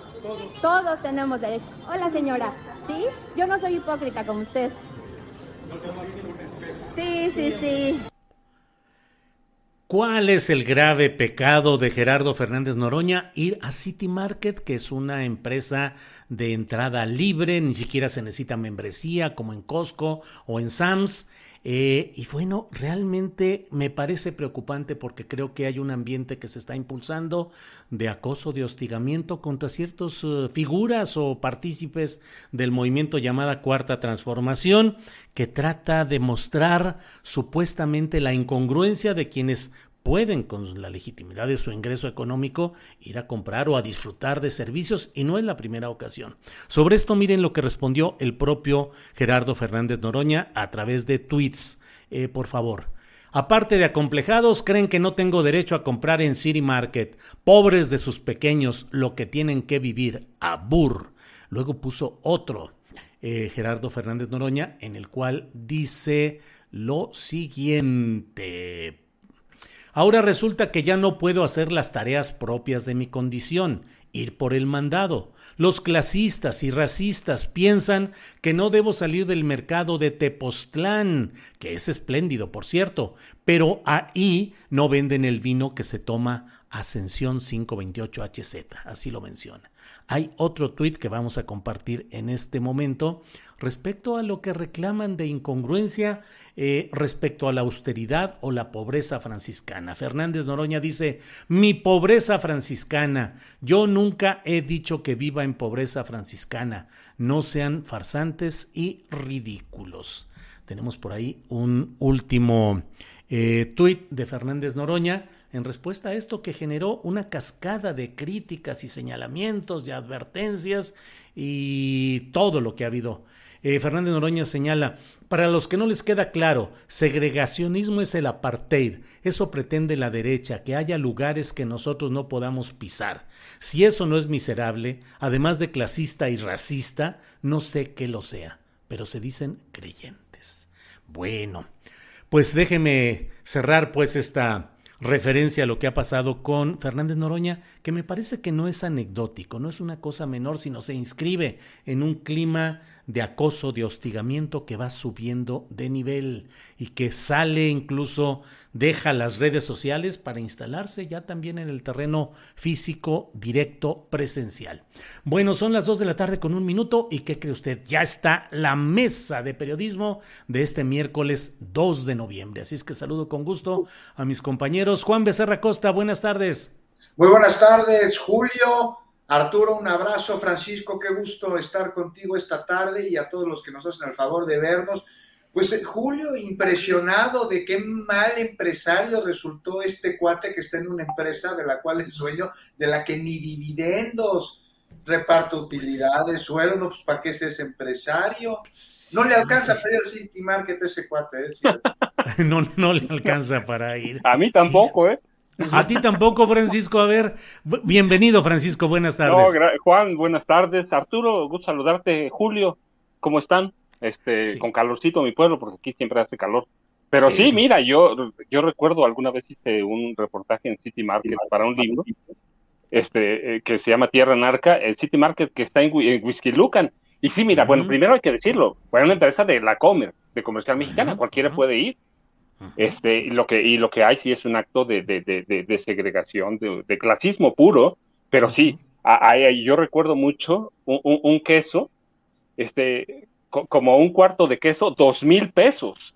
Y una botella de vino como de, vino como de 80 mil pesos. Claro, no los podía pagar, pero sí. Es, eh, City Market es, otra cosa, ¿no? Eh, pues y un día que nos juntemos, un día que nos juntemos vamos a compartir. ¿eh? ¿Eh? Cuarto, dos mil pesos, ese queso sí se corta solo. Sí, imagínate nada más. No, pero otras cosas, ¿no? Yo recuerdo que había unos filetes que te, si, si, a determinadas horas no te los, no los compraban, se los llevaban de ahí. O sea, sí, City Market es otra cosa, pero finalmente sí es una empresa de la comercial mexicana, porque ahí está pegadito, bueno, está junto y encuentras la leche que vale 20 pesos. O sea, cualquiera puede ir. Y sí, lo que hay es un acto de, hostiga, eh, de hostigamiento, ¿no? Es un acto de clasismo puro ya. De, e, e, es, es, es, un acto de enrarecimiento, ¿no? En este clima de Que, que, vivimos, de que acabamos de vivir las elecciones en Brasil, ¿no? Gracias, Francisco. Arturo Cano, buenas tardes. There's never been a faster or easier way to start your weight loss journey than with PlushCare. PlushCare accepts most insurance plans and gives you online access to board-certified physicians who can prescribe FDA-approved weight loss medications like Wigovi and Zepbound for those who qualify. Take charge of your health and speak with a board-certified physician about a weight loss plan that's right for you. Get started today at plushcare.com slash weight loss. That's plushcare.com slash weight loss. Plushcare.com slash weight loss. Hey, it's Ryan Reynolds, and I'm here with Keith, co star of my upcoming film, If, only in theaters, May 17th. Do you want to tell people the big news? All right, I'll do it. Sign up now and you'll get unlimited for $15 a month in six months of Paramount Plus Essential Plan on us. Mintmobile.com slash switch. Upfront payment of $45 equivalent to $15 per month. Unlimited over 40 gigabytes per month. Face lower speeds. Videos at 480p. Active Mint customers by 531.24 get six months of Paramount Plus Essential Plan. Auto renews after six months. Offer ends May 31st, 2024. Separate Paramount Plus registration required. Terms and conditions apply if rated PG. Muy buenas tardes, Juan, Francisco, Julio, ¿cómo están? Gracias a todas las personas que nos acompañan. Oye, yo nunca he visto en el City Market al que suelo ir, me lancen esos gritos. Eh, hay, una política que me he encontrado ahí más de una vez, Amalia García, Que, vive muy cerca de, una de esas, de esas tiendas. Como bien dice Francisco, pues hay, hay de todo, ¿no? Eh, eh, para todos los presupuestos eh, aunque sí hay productos muy, muy caros, pero también se pueden encontrar eh, buenas cosas que no son eh, de precios excesivos, o esas botellas que como las que mencionas de 80 mil. Me, temo que, que, como tú dices, ya pasando al tema con más seriedad, Julio, pues sí hay una preocupación, este tipo de actos que, que no tienen nada de nuevos, que han padecido muchos de los funcionarios o o integrantes de la, de la 4T, pues tiene que ver mucho con, con, ese, eh, con este clima de polarización. Y curiosamente quienes ejercen esta violencia verbal y, en las redes sociales en contra de, estas figuras de, de, la política mexicana son los que se quejan de la polarización y de que está dividiendo al país, la 4T, el presidente es el que el que divide, ¿no? Se quejan de que nos están volviendo Venezuela y, justo con ese tipo de actitudes es como nos vuelven Venezuela ellos, estos grupos. Eh, en mi primer, desde mi primer viaje a Venezuela en 2002, cuando el paro petrolero en contra de, Chávez, me tocó eh, en una de mis primeras conversaciones con unos académicos de la Universidad Central de Venezuela, eh, ir a un restaurante pues, de clase media en una de las zonas de, en, el, este de Caracas, que es la, zona, digamos, fifí de esa, esa ciudad, y eh, por mi tono de voz les empecé a preguntar y obviamente salía el nombre de Chávez y salía el paro y salía el sindicato. Bueno, pues nos empezaron a cacerolear en el restaurante. O sea, las, las, señoras del este de Caracas empezaron a tomar sus cucharas y a golpear los vasos y las, y las copas como una manera de exigir nuestra salida del, lugar, simplemente por estar platicando de, esos temas. Esa es la, venezuelización que están eh, promoviendo este, y que, por desgracia, me parece que se va a profundizar eh, en en tanto nos vayamos acercando más a la contienda electoral del 24. Sí, Arturo. Em, Juan Becerra Costa, eh, alegan incongruencia. Dicen, es incongruente que alguien eh, sea partícipe o empuje o promueva la llamada cuarta transformación y que pueda estar en una tienda como esta, pero no solo ello, he visto fotografías de personajes de la 4T en algunos restaurantes que sí son de lujo, que sí pueden ser elegantes, pero bueno, no sé ¿Dónde está la congruencia y dónde estaría la congruencia respecto a militancia política y disfrute personal de ciertos placeres, Juan? Pues mira, yo no veo nada de incoherencia o de incongruencia siempre y cuando esos lujos o placeres o cosas elementales como ir a un supermercado, que sí, el City Market es un supermercado de lujo, pero si, si, si no compras quesos extranjeros o botellas de vinos este, carísimas, pues sale más o menos que ir a la comercial, lo mismo cuesta el paquete de pan de caja, ¿no? O sea, incongruencia si lo estuvieran pagando con dinero del erario. A ver, vamos a poner algo aquí muy claro, si están de acuerdo. Si no están de acuerdo, díganme y lo discutimos. La pobreza franciscana, la austeridad republicana se refiere al ejercicio del gasto del erario, de las dependencias. Entonces, pues, si vamos a tener, ¿qué quiere decir pobreza franciscana? Lo decía San Francisco de Asís no gastar más de lo que se requiere mínimamente para subsistir. Entonces la dependencia debe hacer eso. El funcionario con dinero de la dependencia pues no debe traer guaruras, no debe utilizar los helicópteros como sucedió en Conagua, que con Conagua pues espero que hablemos, pero eso es otro tema. Este, los grandes comedores, a ver, para no irme con ejemplos, lo que sucede con los consejeros de vida. Eso sería incoherente porque están utilizando dinero del erario, dinero de los mexicanos, dinero del órgano o de la dependencia para la cual trabajan. Pero si percibes como funcionario un salario y con ese salario te vas al tianguis sobre ruedas, al mercado de Tepoztlán o al City Market, no veo, independientemente de en qué partido político estés, dónde está la incoherencia. Estás usando tu propio dinero. Si te lo quieres estar en una caja de pan o te lo quieres estar en un reloj fifi o en una comida en el Juna, como agarraron ahí a Pablo Gómez comiendo, ¿qué tiene malo? No? O sea, está pagando con la, una tarjeta de crédito este, que deposita ahí la, la unidad de inteligencia financiera o con su dinero. Si, si es lo primero, pues ya es totalmente incoherente. Si es lo segundo, pues no lo veo en cuanto. Y ya rápido para acabar, Julio, los hijos de los funcionarios que tienen sus trabajos o que eh, están casados con una persona que genera mucho dinero, pues mientras no venga esa lana que se gasta en partidos de béisbol o en lo que quieras del erario, ¿dónde está la incoherencia? ¿O qué acaso nos quieren mandar a sus tiendas de raya? No sé, parece. Parece. Bien, Juan. Em, Francisco Cruz. Francisco, durante mucho tiempo conocimos aquellas comelitonas y beberecuas eh, con material bebestible abundante que los muchos periodistas y muchos políticos, es decir, muchos periodistas disfrutaban de las cuentas de los políticos en turno en el poder y políticos que gastaban abiertamente en lo que se llamaban gastos de representación, que era poder ir a comer y había las cuentas que hubiera, las cuentas que fuese necesario, que cupieran en esos rubros. Francisco, ¿qué opinas de en cuanto a congruencia o incongruencia respecto a estar en la 4T o en el gobierno? Y este tipo de compras en lo personal, de ir finalmente, pues lo dice en un tono irónico Fernández Noroña, de que le toca ir por el mandado. Bueno, pues fue por el mandado. Eh, y otro tipo de actos en los cuales los servidores públicos o los funcionarios, pues pueden gastar su dinero si lo tienen legítimamente, creo yo, en lo que consideren. ¿Cuál es tu punto de vista, Francisco? No, lo mismo, ¿no, Julio? Creo que en eso vamos a coincidir. Si es un dinero que tú te ganaste, producto de tu trabajo, lo puedes gastar a donde te pegue la gana.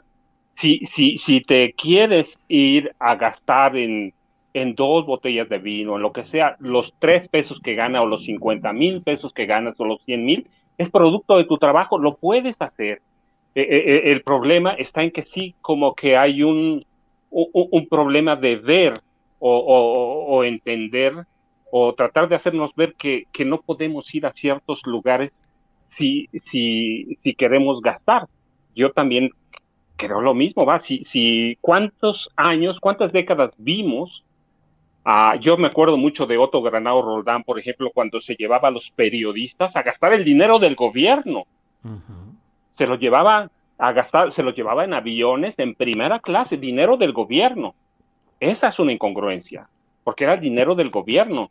¿A cuántos periodistas hemos visto? ¿A cuántos funcionarios que llegan con eso, con carros que no son suyos, gastando miles y miles de pesos en teléfono celular, como lo veíamos, yo recuerdo mucho con en el gobierno de Peña, no hace mucho, el gobierno de Peña gastándose el dinero público, ¿sí? Comprando ropa con el dinero público. Eso es una incongruencia. Lo demás, si tú te lo ganas, si tú recibes eso, pues te puedes ir a comer, te puedes ir a vestir, puedes ir al mandado donde se te pegue la gana, ¿no? Eso es como de elemental, ¿no?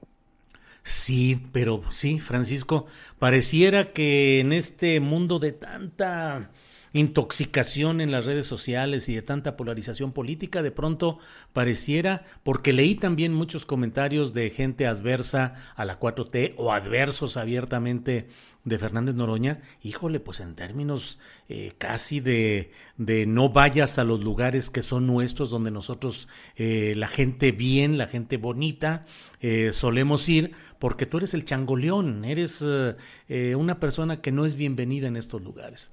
Arturo, ¿No te, suena, ¿No te suena eso, Julio, un poco a el INE no se toca? Bueno, pues sí. Oiga, pero sería lo mismo que si nosotros le reclamamos, por ejemplo, a un diputado del PAN que se vaya a comer unas gorditas en el tianguis. Igual, igual sería exactamente la misma incoherencia estaríamos hablando. Exacto, exacto. Arturo, eh, pues hay muchas cosas eh, que nos pueden, nos podemos pasar largo rato aquí platicando sobre este tema de, de lo que ha sucedido con Fernández Noroña. Pero Arturo, ¿cómo se vive como periodistas? ¿Qué onda? Sin mañanera pareciera que no hay eh, sal y pimienta en el platillo informativo del día. ¿Qué tanto? ¿Cómo te imaginas los tiempos después de López Obrador? ¿Habrá mañanera de nuevo? ¿Será tan intensa? ¿Será tan condimentada? ¿Cómo te imaginas y cómo se vive en estos días informativamente sin que haya conferencia mañanera, Arturo? Bueno, para empezar, muchos colegas ya no se van a desmañanar, ¿verdad? Mm. E, eso es lo que, terrible. va a ocurrir. Hace un momento vi una, publicación en, la red social Twitter eh, que me, causó algo de, risa porque justo eh, era sobre este tema que, sugieres. Era simplemente una, una, cabeza que decía eh, un día sin mañaneras y luego una imagen bucólica como esa de las monografías de los años 60 eh, un jardín y la, familia ahí disfrutando la, placidez de algo así como el Edén, eh, y una señora al lado de un tigre que está todo mansito, como si fuera un pequeño perrito, y una niña cargando un koala. Entonces era, era, muy, muy curioso. Creo que eh, que, sin embargo, el tema de la reforma electoral que tiene muy ocupados a, los opositores a la, a la, 4T y a la propia 4T en su, en su defensa, pues este, por, por lo menos deja eh, para estos días de, de, conmemoraciones y de recibir a, los, a nuestros difuntos, pues eh, eh, hay materia, pues, porque, porque ese es un tema de, de largo aliento. Este, y, y no fue necesario que, el presidente hiciera la mañanera, aunque pues sigue figurando en la, en la discusión pública, en el debate, este, que, que naturalmente disminuye porque para algunas personas estos son días de asueto. Así es, Arturo. Em, Juan, hoy a la hora de estar elaborando la escaleta para este programa, eh, nos dábamos cuenta y platicando veíamos, eh, la mañanera genera sus propios temas y genera la información o la información existe y solo es vertida a través de la mañanera. No, Julio, mira, a ver, un día sin mañanera, en ese sentido que me estás preguntando. De entrada hay que decir que es un día de asueto completo para muchos porque justo por lo que dices, desde la mañanera se dicta la agenda del día. O sea, los temas de la jornada van saliendo de ahí. es un ejercicio con el que se nos ha desde hace pues ya cuatro años casi marcado las líneas de discusión, sí. Eh, entonces, como es un día sin mañanera, pues las redacciones, ¿qué pasa con las redacciones? Se tienen que poner a trabajar los jefes de información, ¿no? tienen que acudir a sus viejas y olvidadas fuentes que ya no las pelaban, y preguntarles, oye, ¿qué está sucediendo? Que hace mucho que no nos veíamos, hay que volvernos a reunir como antes. Entonces, me parece que es un día en el que hay que aprovechar para, pues ahora sí que ver qué pasa en el país, ¿no? En los estados, en las ciudades, en el mundo, más allá que de lo que desde esta conferencia se dice. Y pues habríamos de verla como una buena oportunidad para que nos enteremos de que la inflación no es un fenómeno exclusivo en México, para repasar lo que sucede en otras naciones, más allá de las latinoamericanas que cada vez más se colocan en la izquierda, porque de esas sí se habla mucho en las mañaneras, pero no de otros países. Es un día para olvidarnos de los embates entre el presidente y comunicadores, ¿no? Que desinforman. Es una vacación de la disputa entre republicanos y conservadores y un momento en el que las noticias de lo que sucede más allá del discurso que desde los micrófonos se da, pues pueden recuperar ahora sí que su lugar. Entonces hay que verlo como un día que puede servir para que la nota no sea la polarización que los pronunciamientos provocan, sino lo que está justo detrás de ella, Julio. ¿Qué hay detrás de esta polarización? O sea, una pausa para reflexionar, para valorar el ejercicio de transparencia que se da desde lo más alto del gobierno, eh, para que, que, nos formemos una opinión propia sobre los temas que nos competen como ciudadanos y, no sé, dejar atrás las fobias absurdas que desde el fanatismo cegan y que dan como resultado lo que hablábamos, ¿no? De lo que le pasó a Fernández Noroña que compra en City Market. Entonces, pues Julio, pues referirnos a que estamos siendo muy gregarios, ¿no? Muy fanáticos, todos. Parecemos, ¿no? A veces más que ciudadanos involucrados en política, hinchas de fútbol que reclaman que no se marque un penalti a favor de nuestro equipo cuando no lo fue, pero celebramos que sí se marcó a su favor cuando no lo es. Y entonces un día sin mañanera como hoy debe servir para visibilizar lo importante que sí es esta conferencia, sin duda, fundamental. Juan. Pero también para valorar lo que sucede ahí no es todo, hay más, Julio, dime. No, no, no, no, no, adelante, ah, adelante, Juan. Hay más, y hay mucho más porque, pues, este, concentrarse en lo que se dice tempranito desde Palacio Nacional, que a veces nos pasa desapercibido. Entonces, pues, ¿qué van a hacer todas estas redacciones y programas que se construyen alrededor de la mañanera para analizar lo que desde la mañanera se dijo? Pues igual y periodismo. Bien, Juan, gracias. Eh, Francisco Cruz, ¿qué sucede con la mañanera? ¿Produce una especie de hipnosis social? Produce adicción del auditorio para bien y para mal, los que increpan y los que apoyan. ¿Qué hacer cuando no hay mañanera, Francisco? Ah, mira, Julio, yo le digo a, Juan Arturo, yo te he platicado, yo vivo en un lugar donde no hay internet. Sí, para, para hacer, por ejemplo, como ahorita, tengo que bajar al centro del pueblo, a la casa de mi familia. Este, así que estoy curado de la mañanera hace mucho, me parece que es importante. Y, y de pronto hay que seguirla. Pero mira, aprovechando, aprovechando que iba a bajar, este, pasé, pasé al mercado de mi pueblo, yo te he platicado, yo cuando quiero recoger lo que está pasando, voy al mercado de mi pueblo, que es para mí el termómetro de lo que pasa.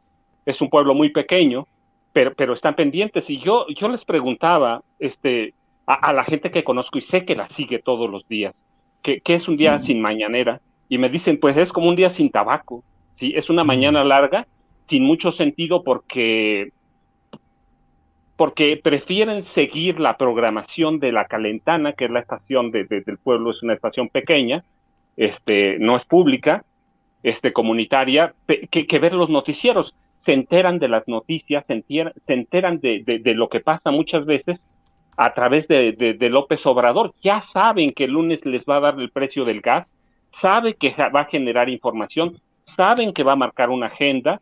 Este, y yo, mira, digo, si, si López Obrador fuera un youtuber, monetizaría todos los días, porque eh. además es un espacio como de réplica, es informativo, este, y la gente está esperando qué pasa con una cosa, con el aeropuerto, que es lo que me dijeron, está esperando qué pasa con, con el tren Maya, está esperando, este, además, que haya un espacio de debate en, en los chats, que, que eso se ha vuelto como un espacio de comunicación este, está, está, está esperando ver qué pasa con el Poder Judicial, con la CNDH, pero está esperando la mañanera y sus espacios, no, no, no solo la mañanera, los espacios que genera. Y esto, a, fin de cuentas, es un poco grave, Julio, más de lo que parece. ¿Por qué? Porque tiene, tienen razón. Si, sin mañanera, ¿qué, ¿qué van a hacer los periódicos? Pues bueno, los periodistas tienen que regresar a trabajar. ¿sí? Los periódicos tienen que empezar a generar información y entender verdaderamente que las nuevas, las tecnologías va, y las nuevas, y, espacios como este, dan oportunidad para, para cambiar la forma de hacer noticias, presentarlas, y la forma de hacer periodismo, sin salirnos de lo que queramos decir.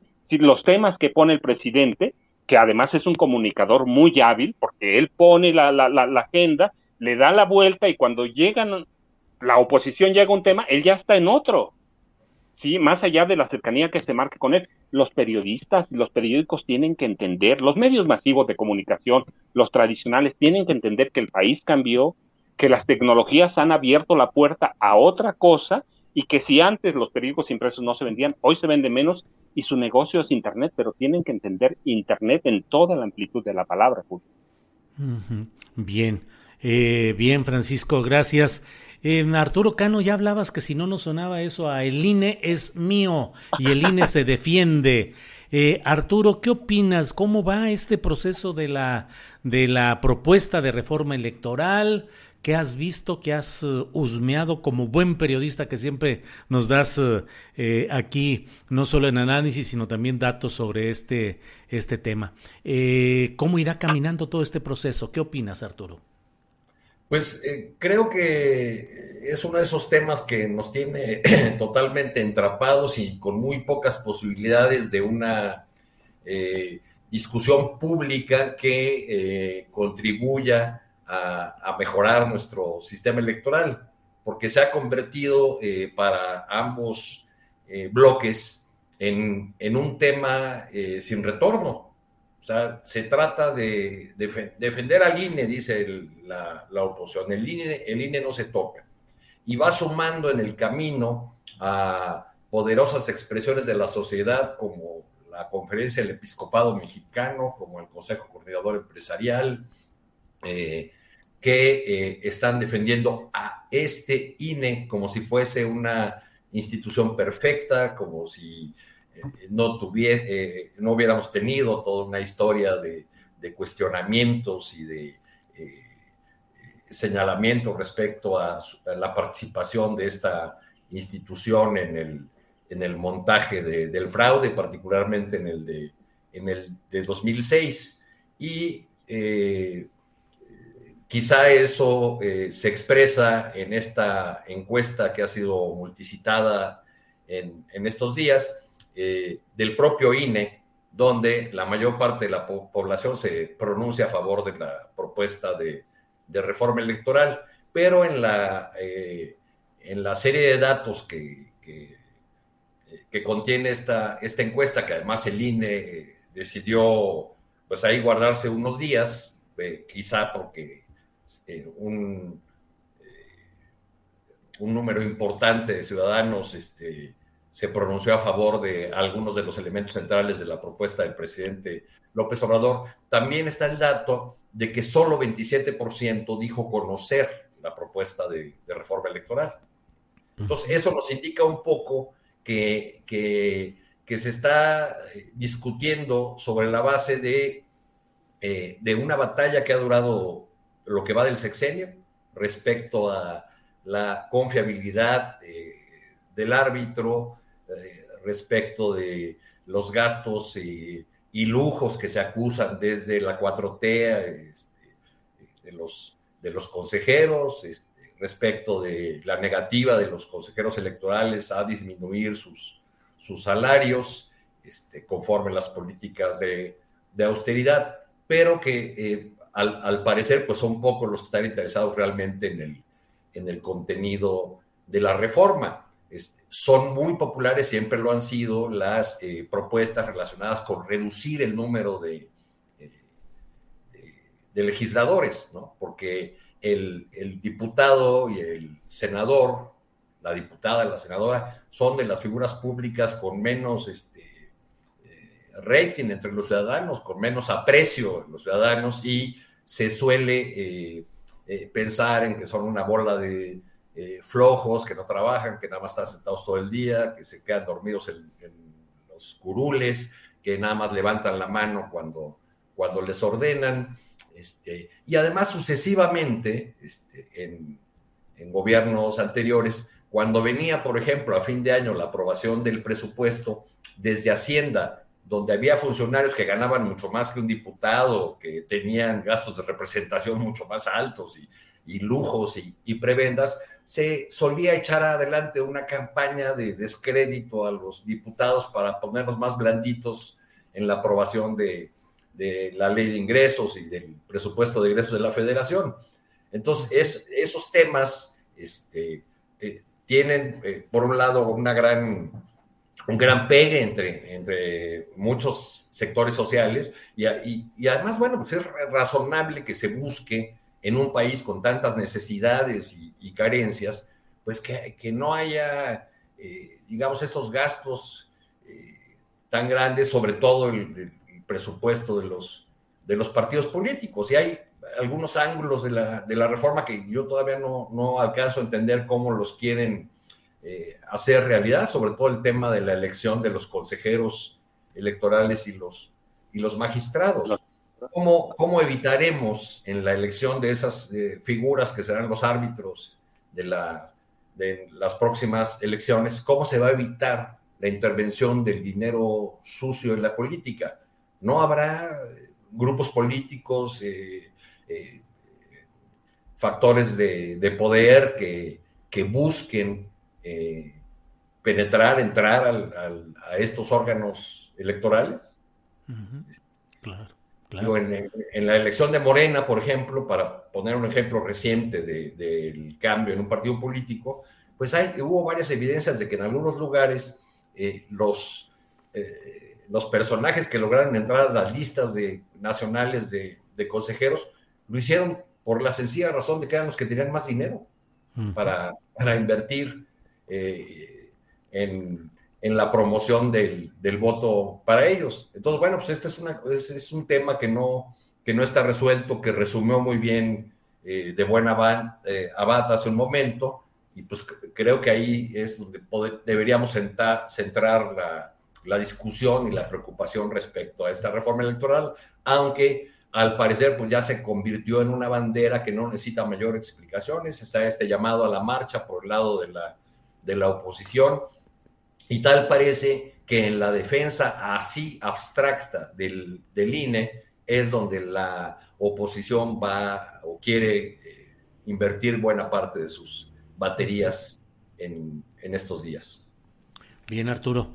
Em, Juan Becerra Costa, eh, ¿qué elementos eh, van destacando del análisis conforme vamos conociendo más la, mm, los detalles de esta reforma, de esta propuesta de reforma electoral?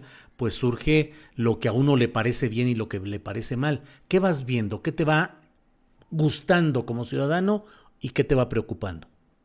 Pues mira, me va gustando muchas cosas, entre ellas el asunto de las prerrogativas de los partidos políticos, porque nos salen carísimos, este, algo que se tendría que dar, que se ve complicado que los propios partidos desde una este, discusión legislativa se bajaran las prerrogativas, se bajaran su dinero. Otro, el que es que es fundamental, aquí debemos de partir de algo, o sea, hay que salvar al INE. Sí, salvemos al INE, pero de quienes lo tienen secuestrados. El INE dejó de ser, o no es más bien, un árbitro parcial. Eh, el INE tiene en su interior consejeros que han secuestrado al órgano, al organismo, y que claramente están siendo jugadores. Y aquí me gustaría, Julio, si estás de acuerdo, hablar sobre dos asuntos relacionados con el INE que se acaban de dar en las últimas 48 horas y que no abonan en nada a que se discuta lo que realmente se tiene que estar discutiendo. Eh, reacciones que se han dado en un hecho inédito. Por un lado, la Comisión Nacional de los Derechos Humanos se pronunció a favor de ella y dijo que el INE se tiene que reformar y, lo acusó además al instituto de ser un órgano autónomo, no más de nombre. Y por otro lado, la conferencia del episcopado, ¿no? los obispos católicos se pronunciaron en contra de esta reforma. Y en la discusión pública, quienes acusan a uno por pronunciarse defienden al otro y viceversa. cuando hemos escuchado en el México contemporáneo a la cúpula católica opinar sobre un tema como este? Y surge la pregunta, ¿puede, debe, se vale? ¿No nos habían dicho acaso que estaba prohibido por la Constitución? ¿O no lo acabamos de entender? Y cuando habíamos escuchado a la comisión encargada de garantizar los derechos recomendar sobre una reforma de índole política de esta manera, también se vale también, y hasta ahí la discusión estaba bien, ¿no? Pero en cuanto a la Comisión de los Derechos Humanos, habríamos de preguntarnos primero, antes de llamar a silenciar, si la democracia no es un derecho de todas y de todos y si al revisar al instituto encargado pues, de protegerla, de generarla, responde no a un tema de garantías. Y justo en medio de esta discusión, ay Julio, todo cambio. Y es que los integrantes del Consejo Consultivo de la CNDH, si bien recomiendan fortalecer la democracia y asegurar a la ciudadanía el ejercicio de sus derechos electorales, señalaron que la interpretación que habla sobre transformar al INE no es la correcta y aquí las formas rebasaron al fondo y en lugar de debatir sobre lo que realmente importa, se aventó leña a una hoguera de polarización a la que le tendríamos que estar poniendo en lugar de, más fuego agua. Entonces ayer en entrevista de Alberto Martínez, que es miembro del Consejo Consultivo de la CNDH, me dijo que el informe no responde a lo acordado, que se malinterpretó lo que se dijo, lo que se asentó. Entonces, no sé, vaya manera de distraer la discusión con esto, no abona a nadie, no ayuda a nadie porque entonces ya no estamos hablando de una necesaria reforma electoral, porque sí, el INE está cooptado por consejeros que son de lo más parciales y que juegan por un, para un equipo. Eh, entonces, pues lo, que, lo que pasó y lo que se señaló, pues ya trascendió esto. Y fatal, no ayuda en nada. Y por el otro lado, ya para acabar, el tema de los obispos. A ver, Sí, o sea, ¿qué saben los obispos de democracia cuando son elegidos por un papa omnipotente? Sí, sin duda, pero esto es muy simplista y ya quedarse ahí. En cuanto a la conferencia del episcopado, pues su voz estemos no, de acuerdo con ella, que yo no estoy de acuerdo con ella, ni con la voz que tiene que ver con lo que dicen de la reforma electoral, ni con nada, no tendría que ser callada, tiene que ser escuchada. Esto, pues estamos hablando de democracia, ¿no? Y no es esta justamente el diálogo. Y sí tienen la facultad de hablar de este tema, aunque no nos guste, porque son ciudadanos y no están hablando ni de partidos políticos ni pretendiendo un cargo de elección, que eso es justo lo que prohíbe la Constitución. No tienen prohibido hablar. Y esto abre, pues ya para acabar, un tema que se tiene que discutir y que es, bueno, pues la maña que se está teniendo por todos lados de silenciar a quien no piensa igual. Y eso no se vale, eso no es democrático. Desde la derecha quieren callar lo que no les gusta, y de ellos no nos extraña, así han sido siempre, son los inventores de la hoguera, son los mismos que se divirtieron en el pasado quemando libros y quemando brujas, pero que desde la izquierda se llame a silenciar. Eso no puede ser, no que no somos iguales, y te lo digo porque justo estamos hablando de democracia. Entonces, que se centre la discusión en las reformas electorales, político-electorales, y que se cuiden pues desde todas las trincheras de no cometer este tipo de situaciones que distraen la conversación de donde debería estar. Un madruguete el que hicieron ahí en la CNDH. Bien, bien Juan. Eh, Francisco Cruz, Francisco, eh, ¿cómo ves lo que va sucediendo en el tema del proceso rumbo a una reforma electoral? ¿Qué te gusta como ciudadano? ¿Qué te preocupa? Y pues la concurrencia de todas las voces con todos los tonos para poder tener el mosaico nacional, como de alguna manera parafraseo lo que dice Juan Becerra Costa. Francisco. Julio, mira, es claro que todos estamos de acuerdo en que urge una reforma, que el INE nace torcido, lo mismo que el IFE, que, que, que los consejeros son parte de una, de una cuota de partidos. Eso eso no hay. Lo, mismo que el Tribunal eh, Electoral del Poder Judicial de, la Federación y los tribunales locales. Eso, mira, yo les platicaba, cuando bajo al mercado yo le pregunto a la gente, y, como era uno de los temas, le pregunto qué saben. No, pues sí, es que los consejeros deben ganar menos. Eso es claro. Los partidos no deben tener tanto dinero. Tenemos muchos legisladores. El problema es que eso es todo lo que conocen. ¿Sí? Eh, en, el proceso y en el marco de la polarización que tenemos, no permite e, este, no, no, no, no permite que, que la gente pueda verdaderamente conocer la profundidad. Una precipitación, un albazo, pues ah, va a propiciar que tengamos de, o, un, o, un nuevo organismo con muchos vicios o el mismo INE este, sin resolver nada, que nos pase lo que pasó este, cuando Ernesto Cedillo reforma el Poder Judicial. Cambiamos para seguir igual y hoy estamos quejándonos que tenemos, y no quejándonos, denunciando y documentando que tenemos un Poder Judicial que, que está podrido de raíz, que, está, que es muy corrupto, que se enraizaron el amiguismo, el compadrazgo, todo. Es decir, una serie de vicios que podemos, si, si, si no hay una discusión real, si no se conoce eh, toda la envergadura de la iniciativa, pues vamos a quedar igual y vamos a tener al rato un Frankenstein este, que, va a ser lo mismo que el INE, ¿sí? O, o, o, lo mismo que el Poder Judicial. Urge conocer y en ese marco de la polarización le conviene a la derecha, le conviene a, la izquierda, le conviene al gobierno, le conviene a López Obrador y nos conviene a nosotros que la discusión se abra, que, que los documentos de la iniciativa se conozcan a fondo, porque bueno, hay hay resúmenes ahí, pero eso no es suficiente, no es suficiente. Podemos, eh, una precipitación puede llevarnos a tener lo mismo que tenemos con otro nombre, a gastar un poco menos, pero pues lo barato a veces sale caro. Nadie duda este, ya que, que, que, el INE es un ente manipulador, que está tomado, que está secuestrado, que, que Lorenzo Córdoba y este, nace de, como presidente de una negociación este, con el gobierno, pero pues urge que nos centremos y que, que, los mismos medios, mira, este, nuevos y viejos,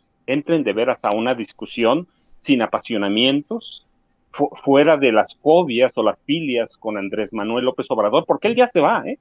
Él ya se va, en el 24 se va, pero nosotros nos quedamos y nos vamos a quedar con lo mismo o vamos a empeorar. Entonces sí tenemos que conocer bien, el, sí tienen los responsables de eso, entre ellos los legisladores, pues tienen que dar a conocer bien y tienen que pararse más allá de, de, los apasionamientos, este, y todos tenemos que entrarle a esta discusión, Julio. Bien, Francisco, gracias. Arturo, eh, no resisto preguntarte a ti, que has sido enviado constante de nuestro diario La Jornada a cubrir elecciones internacionales, preguntarte cómo ves el desenlace, no solo el desenlace en sí de las elecciones de Brasil, que ya lo sabemos, el resultado eh, numérico, sino las reacciones y la postura de Bolsonaro. Hoy mismo ha habido información publicada en varios medios de que ha habido plantones afuera de cuarteles y de instalaciones militares donde miles de personas le piden al ejército que no permita que se vaya Bolsonaro, lo cual es una pues una exhortación pública, una presión pública similar a un golpe de estado. ¿Qué opinas de lo que está pasando en Brasil, Arturo?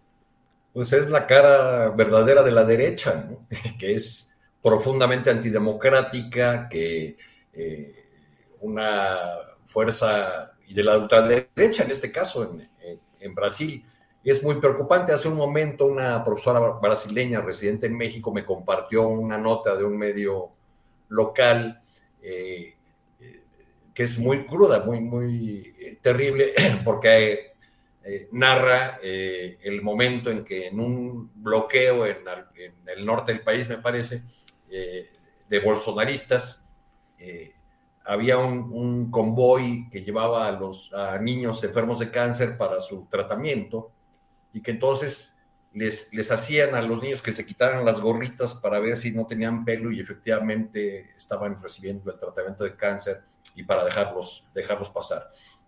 Eh, a, raíz del, de este ajustado triunfo de, de Lula, un, un, triunfo con cierto sabor a derrota, porque ya eh, el bolsonarismo se había hecho de una mayoría en el Congreso y no podemos olvidar que esa mayoría opositora del Congreso fue la que llevó en 2015 a la destitución de la presidenta Dilma Rousseff, eh, mediante estos, estos golpes eh, nuevos que se basan en la supuesta aplicación de la ley, así como el, juicio y el encarcelamiento injusto de de Lula da Silva, que, que, después fue exonerado y los personajes que lo llevaron a la cárcel incluso, incluso procesados.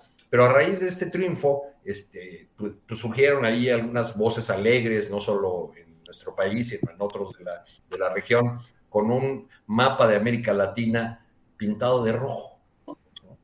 Me parece eh, un, exceso, porque además, en primer lugar, porque hay muchas diferencias eh, entre los distintos gobiernos que podemos colocar bajo el paraguas de progresistas, ¿no? y porque habría algunos, por ejemplo, que ni, ni al caso que estén ahí, como la, la, dictadura esta de la pareja sátrapa de Nicaragua, ¿no? Eh, pero eh, eh, independiente de esa lectura que es muy simplista, porque habla de, de, que ya viene una nueva ola del progresismo en América Latina, se olvida un dato que me parece a mí crucial, muy importante, el avance sostenido electoral en posiciones de poder de la ultraderecha y de la derecha en América Latina. Para finales de, este mes hay una cumbre de la ultraderecha aquí en México. La van a hacer en la, zona de Santa Fe, Santa Fe, donde vienen una cantidad de personajes impresentables de todo América Latina y también de Estados Unidos y de, España, eh, porque pues parece que ya quieren aquí lanzar su gran cruzada en contra de lo que consideran gobiernos comunistas, dictatoriales o populistas, en fin, en estas locuras ideológicas que sí prenden mucho en algunos sectores de la población, como en esos que sacan a los diputados de las tiendas donde ellos compran. Bien, Arturo, gracias. Eh, Juan Becerra Costa, eh, te escuché y leí, vi un tuit acerca de tu postura en la cual dices los expresidentes de la República de México no solo deben de ser juzgados por la historia, sino también por la justicia. ¿Qué es lo que planteas ahí? Eh, Juan Becerra Costa, que no haya solamente ese castigo moral o histórico, sino que haya el castigo a ellos. ¿Te refieres en particular a alguien, a Calderón, a alguno en especial, Juan? Pues no en particular a algunos, sino en particular a varios. sí. En particular todo.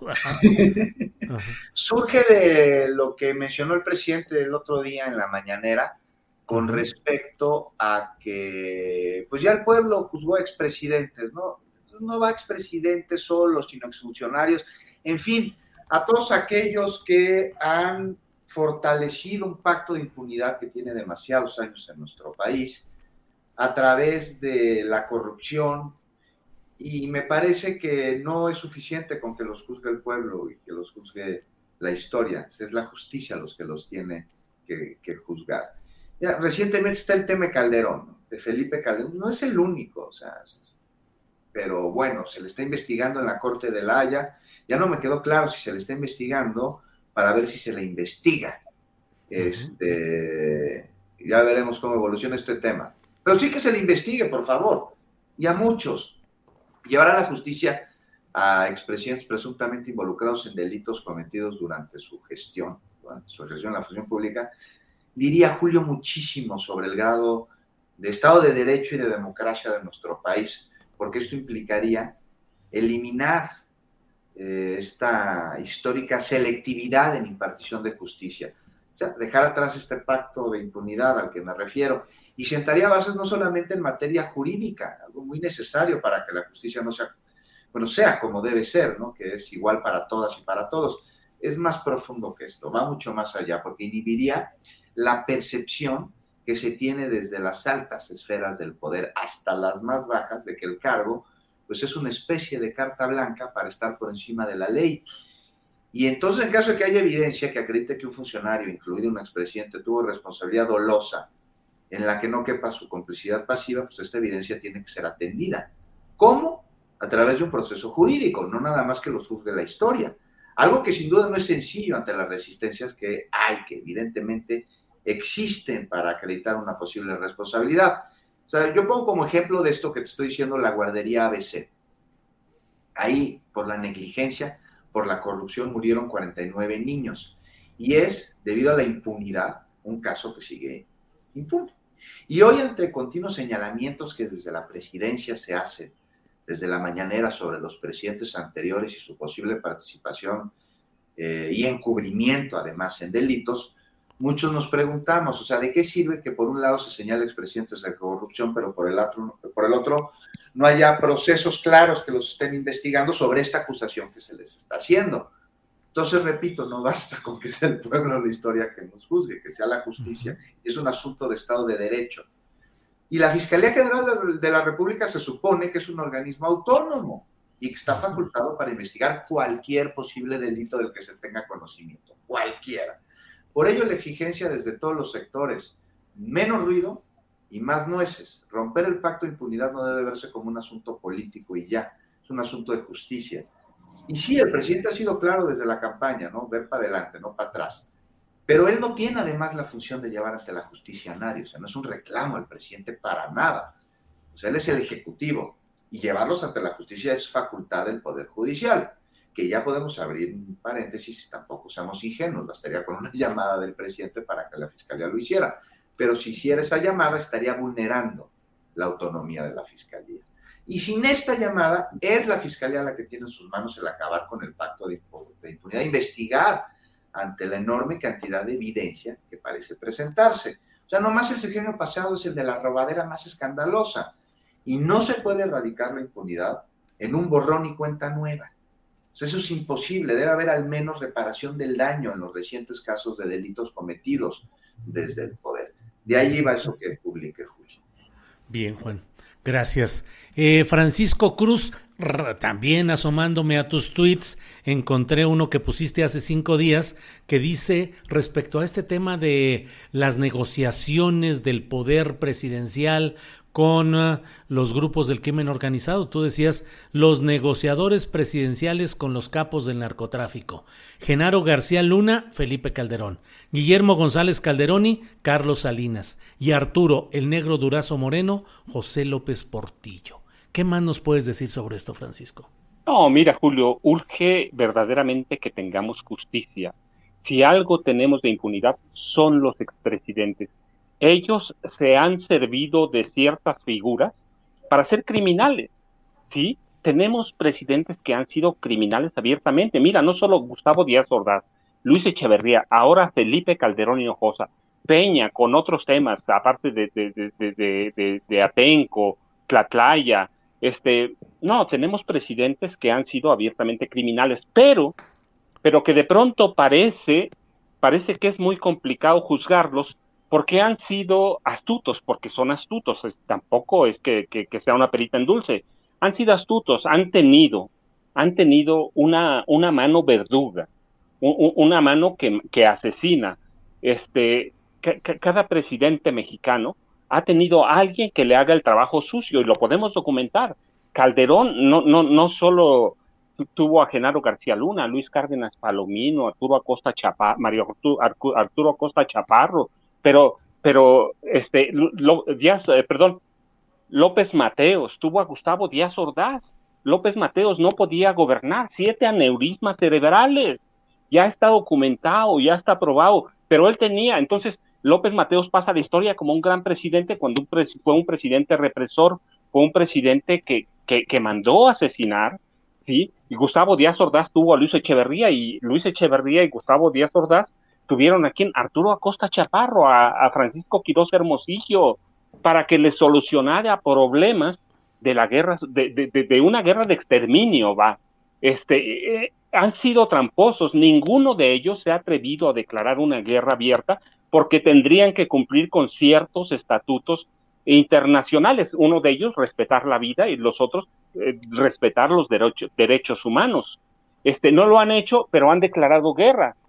hay delitos de lesa humanidad que son muy, es muy complicado este, probarlos, pero, pero hay, el problema es que ni siquiera hay una investigación. Hay crímenes de guerra porque han declarado la guerra. Calderón hablaba de una guerra contra el narco.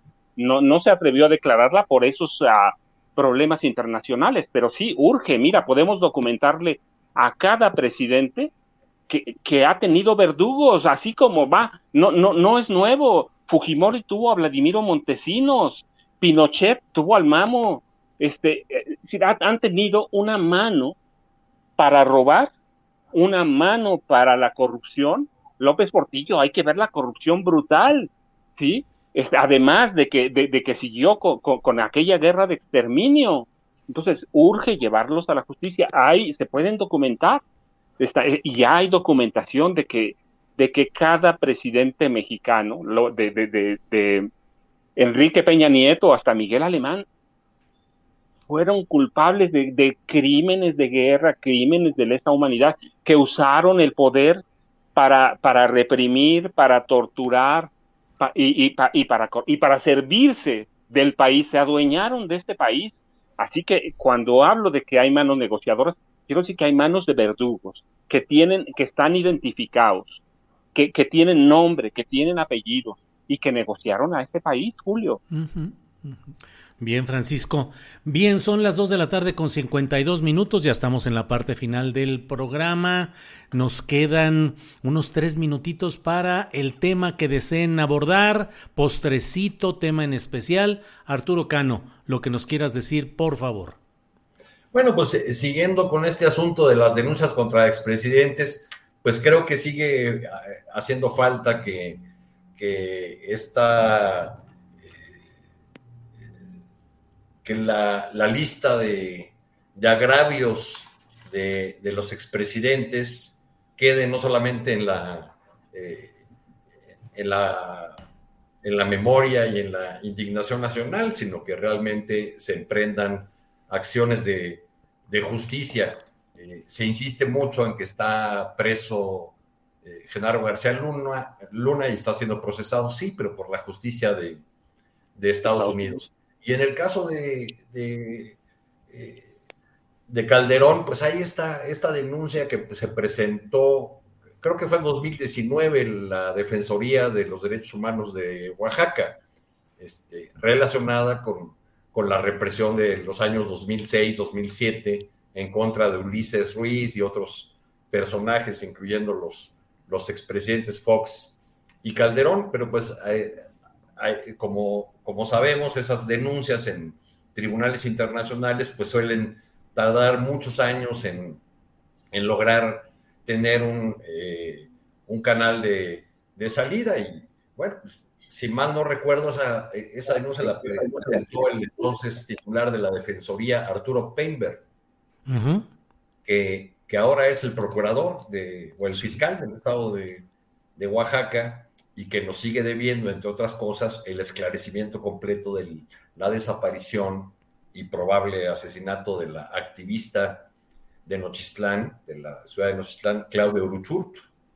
Ahí está ese caso que involucra a una edil eh, emanada del partido Morena, este, y en las semanas recientes las, eh, la, familia de, de la activista desaparecida ha denunciado que hay eh, maniobras eh, judiciales para probablemente liberar a la eh, exalcaldesa Lisbeth Huerta, que, además forma parte del, equipo político de, del próximo gobernador, del gobernador ya electo de Oaxaca, Salomón Jara. pues creo que hay, hay pendientes este, también en, en, estos ámbitos, en, no solo en los ámbitos del, poder presidencial, sino también en ámbitos que, tendría que hacerse cargo este, en, los reclamos de, justicia del, lado de, la 4T, pues también tendrían que hacerse cargo de ya asuntos generados en, esta, en estos años, en esta administración. Bien, gracias Arturo. Juan Becerra Costa, postrecito, por favor. Pues rápidamente, ¿no? Día de Muertos, no sé si ya subieron al altar a su este, banderita del PRD, este, o de la, su nombre, y ya nada más este tema que tiene que ver eh, con los expresidentes, ¿no? Se ha hablado de muchos, pero se ha hablado poco de Cedillo. Y ah, además de lo del Fobaproa, eh, y hablando de muertos, no olvidemos No olvidemos el Chaco, no olvidemos el Bosque, no olvidemos Aguas Blancas y esos crímenes de lesa humanidad que no prescribe, ¿no? Uno más, una, una rayita más, más al tigre. Por eso digo que no, no es la historia lo que los debe de juzgar, es la justicia y tiene que haber reparación del daño. No es, no es este revanchismo, este revanchismo al que estamos tan acostumbrados ante la indolencia por parte de la justicia que ha habido históricamente en México. Y la manera de resarcir el daño es llegando a la verdad. Y no se puede llegar a la verdad si no se presenta ante las autoridades a los responsables, Julio. Ese es mi postrecito semi amargo del Día de Muertos. Semi amargo, bien. Gracias, Juan Francisco Cruz. Por favor, para cerrar esta mesa de periodismo, el postrecito. Pues, mira, también iba, como Juan, iba para Ernesto Cedillo, 45 indígenas, las abejas, Acteal. Emilio Choifet Chemor, secretario de Gobernación. Eso en parte le vale la caída. Es un crimen que no se debe olvidar. Eso, pero uno y otro, mira, estamos viendo mucho eh, la, elección del Estado de México, pero no, también hay que ver la de Coahuila. Coahuila representa un símbolo para el PRI. Recuerden que, este, que el primer presidente del Partido Nacional Revolucionario, el general Manuel Pérez Treviño, era coahuilense, es decir, es simbólica también o representa algo también la, elección de Coahuila próxima, además de los 2.3, 2.4 millones de eh, electores que vayan, que, puede haber para ese momento, este, hay, que ver, Coahuila puede ser un símbolo también, este, primer presidente del Partido Nacional Revolucionario, que finalmente nos hereda el PRI, y, este, y tiene elecciones el mismo día que el Estado de México. Francisco, y sacando la bola de cristal que no deberíamos de sacar, ¿tú qué, es decir, qué percibes? ¿Que pueda haber eh, en Coahuila el cambio real, que pueda ser derrotado ahí el PRI? o que los conflictos internos de Morena o eventuales, no sé si negociaciones, pudieran dejar al PRI en Coahuila o al PRI en el Estado de México, Francisco? No, mira, hay condiciones, en el Estado de México te digo primero, porque lo vivo todos los días, ¿sí? Este, hay condiciones para que se vayan, va, su, proceso interno ha, sido sucio, hay inconformidad, aunque no la demuestren, no hay síntomas de ruptura, pero sí hay una inconformidad latente, este, la maestra Delfina está bien afianzada, que también, bueno, todavía no empiezan las campañas, empiezan hasta, hasta enero, pero, pero lo ves en los grupos, hay, hay, campañas contra Alejandra del Moral Vela, que apenas es la defensora del, del, Estado de México. Este, La diputada Lidia Herrera está en Veremos, ya negoció este, este, abiertamente, fue a ver a la maestra Delfina Gómez Álvarez, hay fotografías de ella ahí saliendo. Este, están, eh, está en negociaciones con Movimiento Ciudadano, que yo digo no van a concretar porque ella va a perder todo. Finalmente es una hechura del PRI, de Arturo Montiel y después de Rubiera Vila Villegas. En Coahuila, mira, pues yo digo que si Morena no se pone bien de acuerdo, si se pelean, pues este, los Riquelme, los Moreira van a estar ahí un buen rato, pero creo que el reto, además del Estado de México, Coahuila, ¿por qué? Por lo que representa históricamente. Bien, gracias Francisco Cruz. Eh, ahorita que haces las, eh, la remembranza de el primer presidente del PNR, efectivamente, pero el secretario del Exterior fue Filiberto Gómez del Estado de México, que Estado de México, la corriente del gomismo y que fue gobernador del Estado de México igual que su hermano, con un partido socialista de los trabajadores del Estado de México. Híjole, cuántas cosas, Francisco. Es lo bueno de estar con personas de su edad que tienen memoria de acontecimientos, que vivieron de manera directa. Francisco, fíjate, nos va, nos va a acusar. ¿Eh? Ve nada más. Es, interesante porque el gomismo da paso después en el 42, después del asesinato del gobernador Alfredo Zárate Albarrán, da paso a la formación del grupo Atlacomulco. a través de Isidro, bueno, no Isidro Favela, él fue un instrumento, en realidad de Maximino Ruiz y Flores, que ha sido el máximo representante nación acá en Atlacomulco, tres veces eh, obispo, en Derbe, Asia Menor, en San Cristóbal de las Casas y auxiliar de, la Ciudad de México. Y Maximino Montiel, Montiel Flores, eh, sí, perdón, Maximino Montiel Olmos, que es el que da la rama a todos los Montiel, y ellos conjuntan a Isidro Favela en el 42, después del asesinato de, de, Alfredo, Alfredo Zárate Albarrán, Y así nace el grupo Atlacomulco por órdenes del general Manuel Ávila Camacho, que después lo reconoce, Isidro Favela en un libro que se llama Pueblecito Mío, y dice, si algo malo hice, porque me lo ordenó el presidente Manuel Ávila Camacho.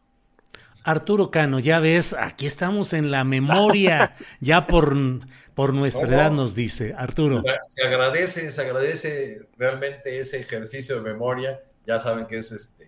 La y te podemos platicar de cuando hizo su primera comunión Chabelo y todo ese tipo de cosas. Tenemos toda la información.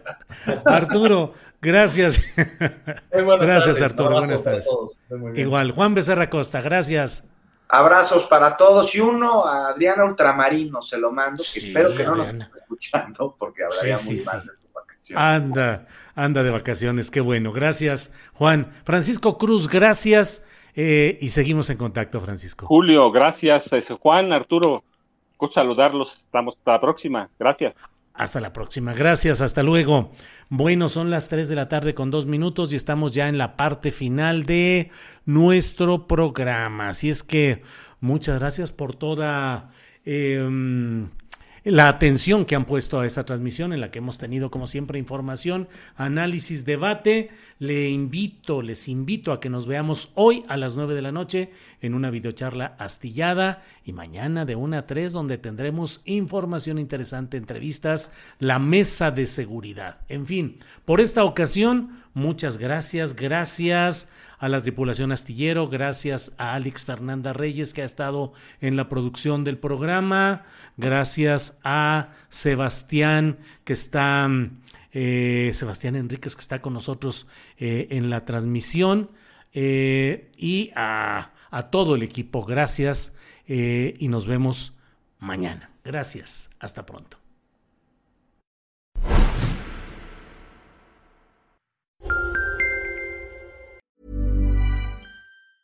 Hey, it's Danny Pellegrino from Everything Iconic.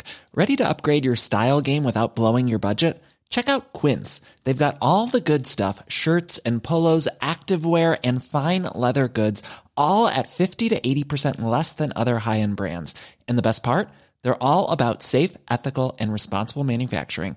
Get that luxury vibe without the luxury price tag. Hit up quince.com slash upgrade for free shipping and 365 day returns on your next order. That's quince.com slash upgrade. Para que te enteres del próximo noticiero, suscríbete y dale follow en Apple, Spotify, Amazon Music, Google o donde sea que escuches podcast.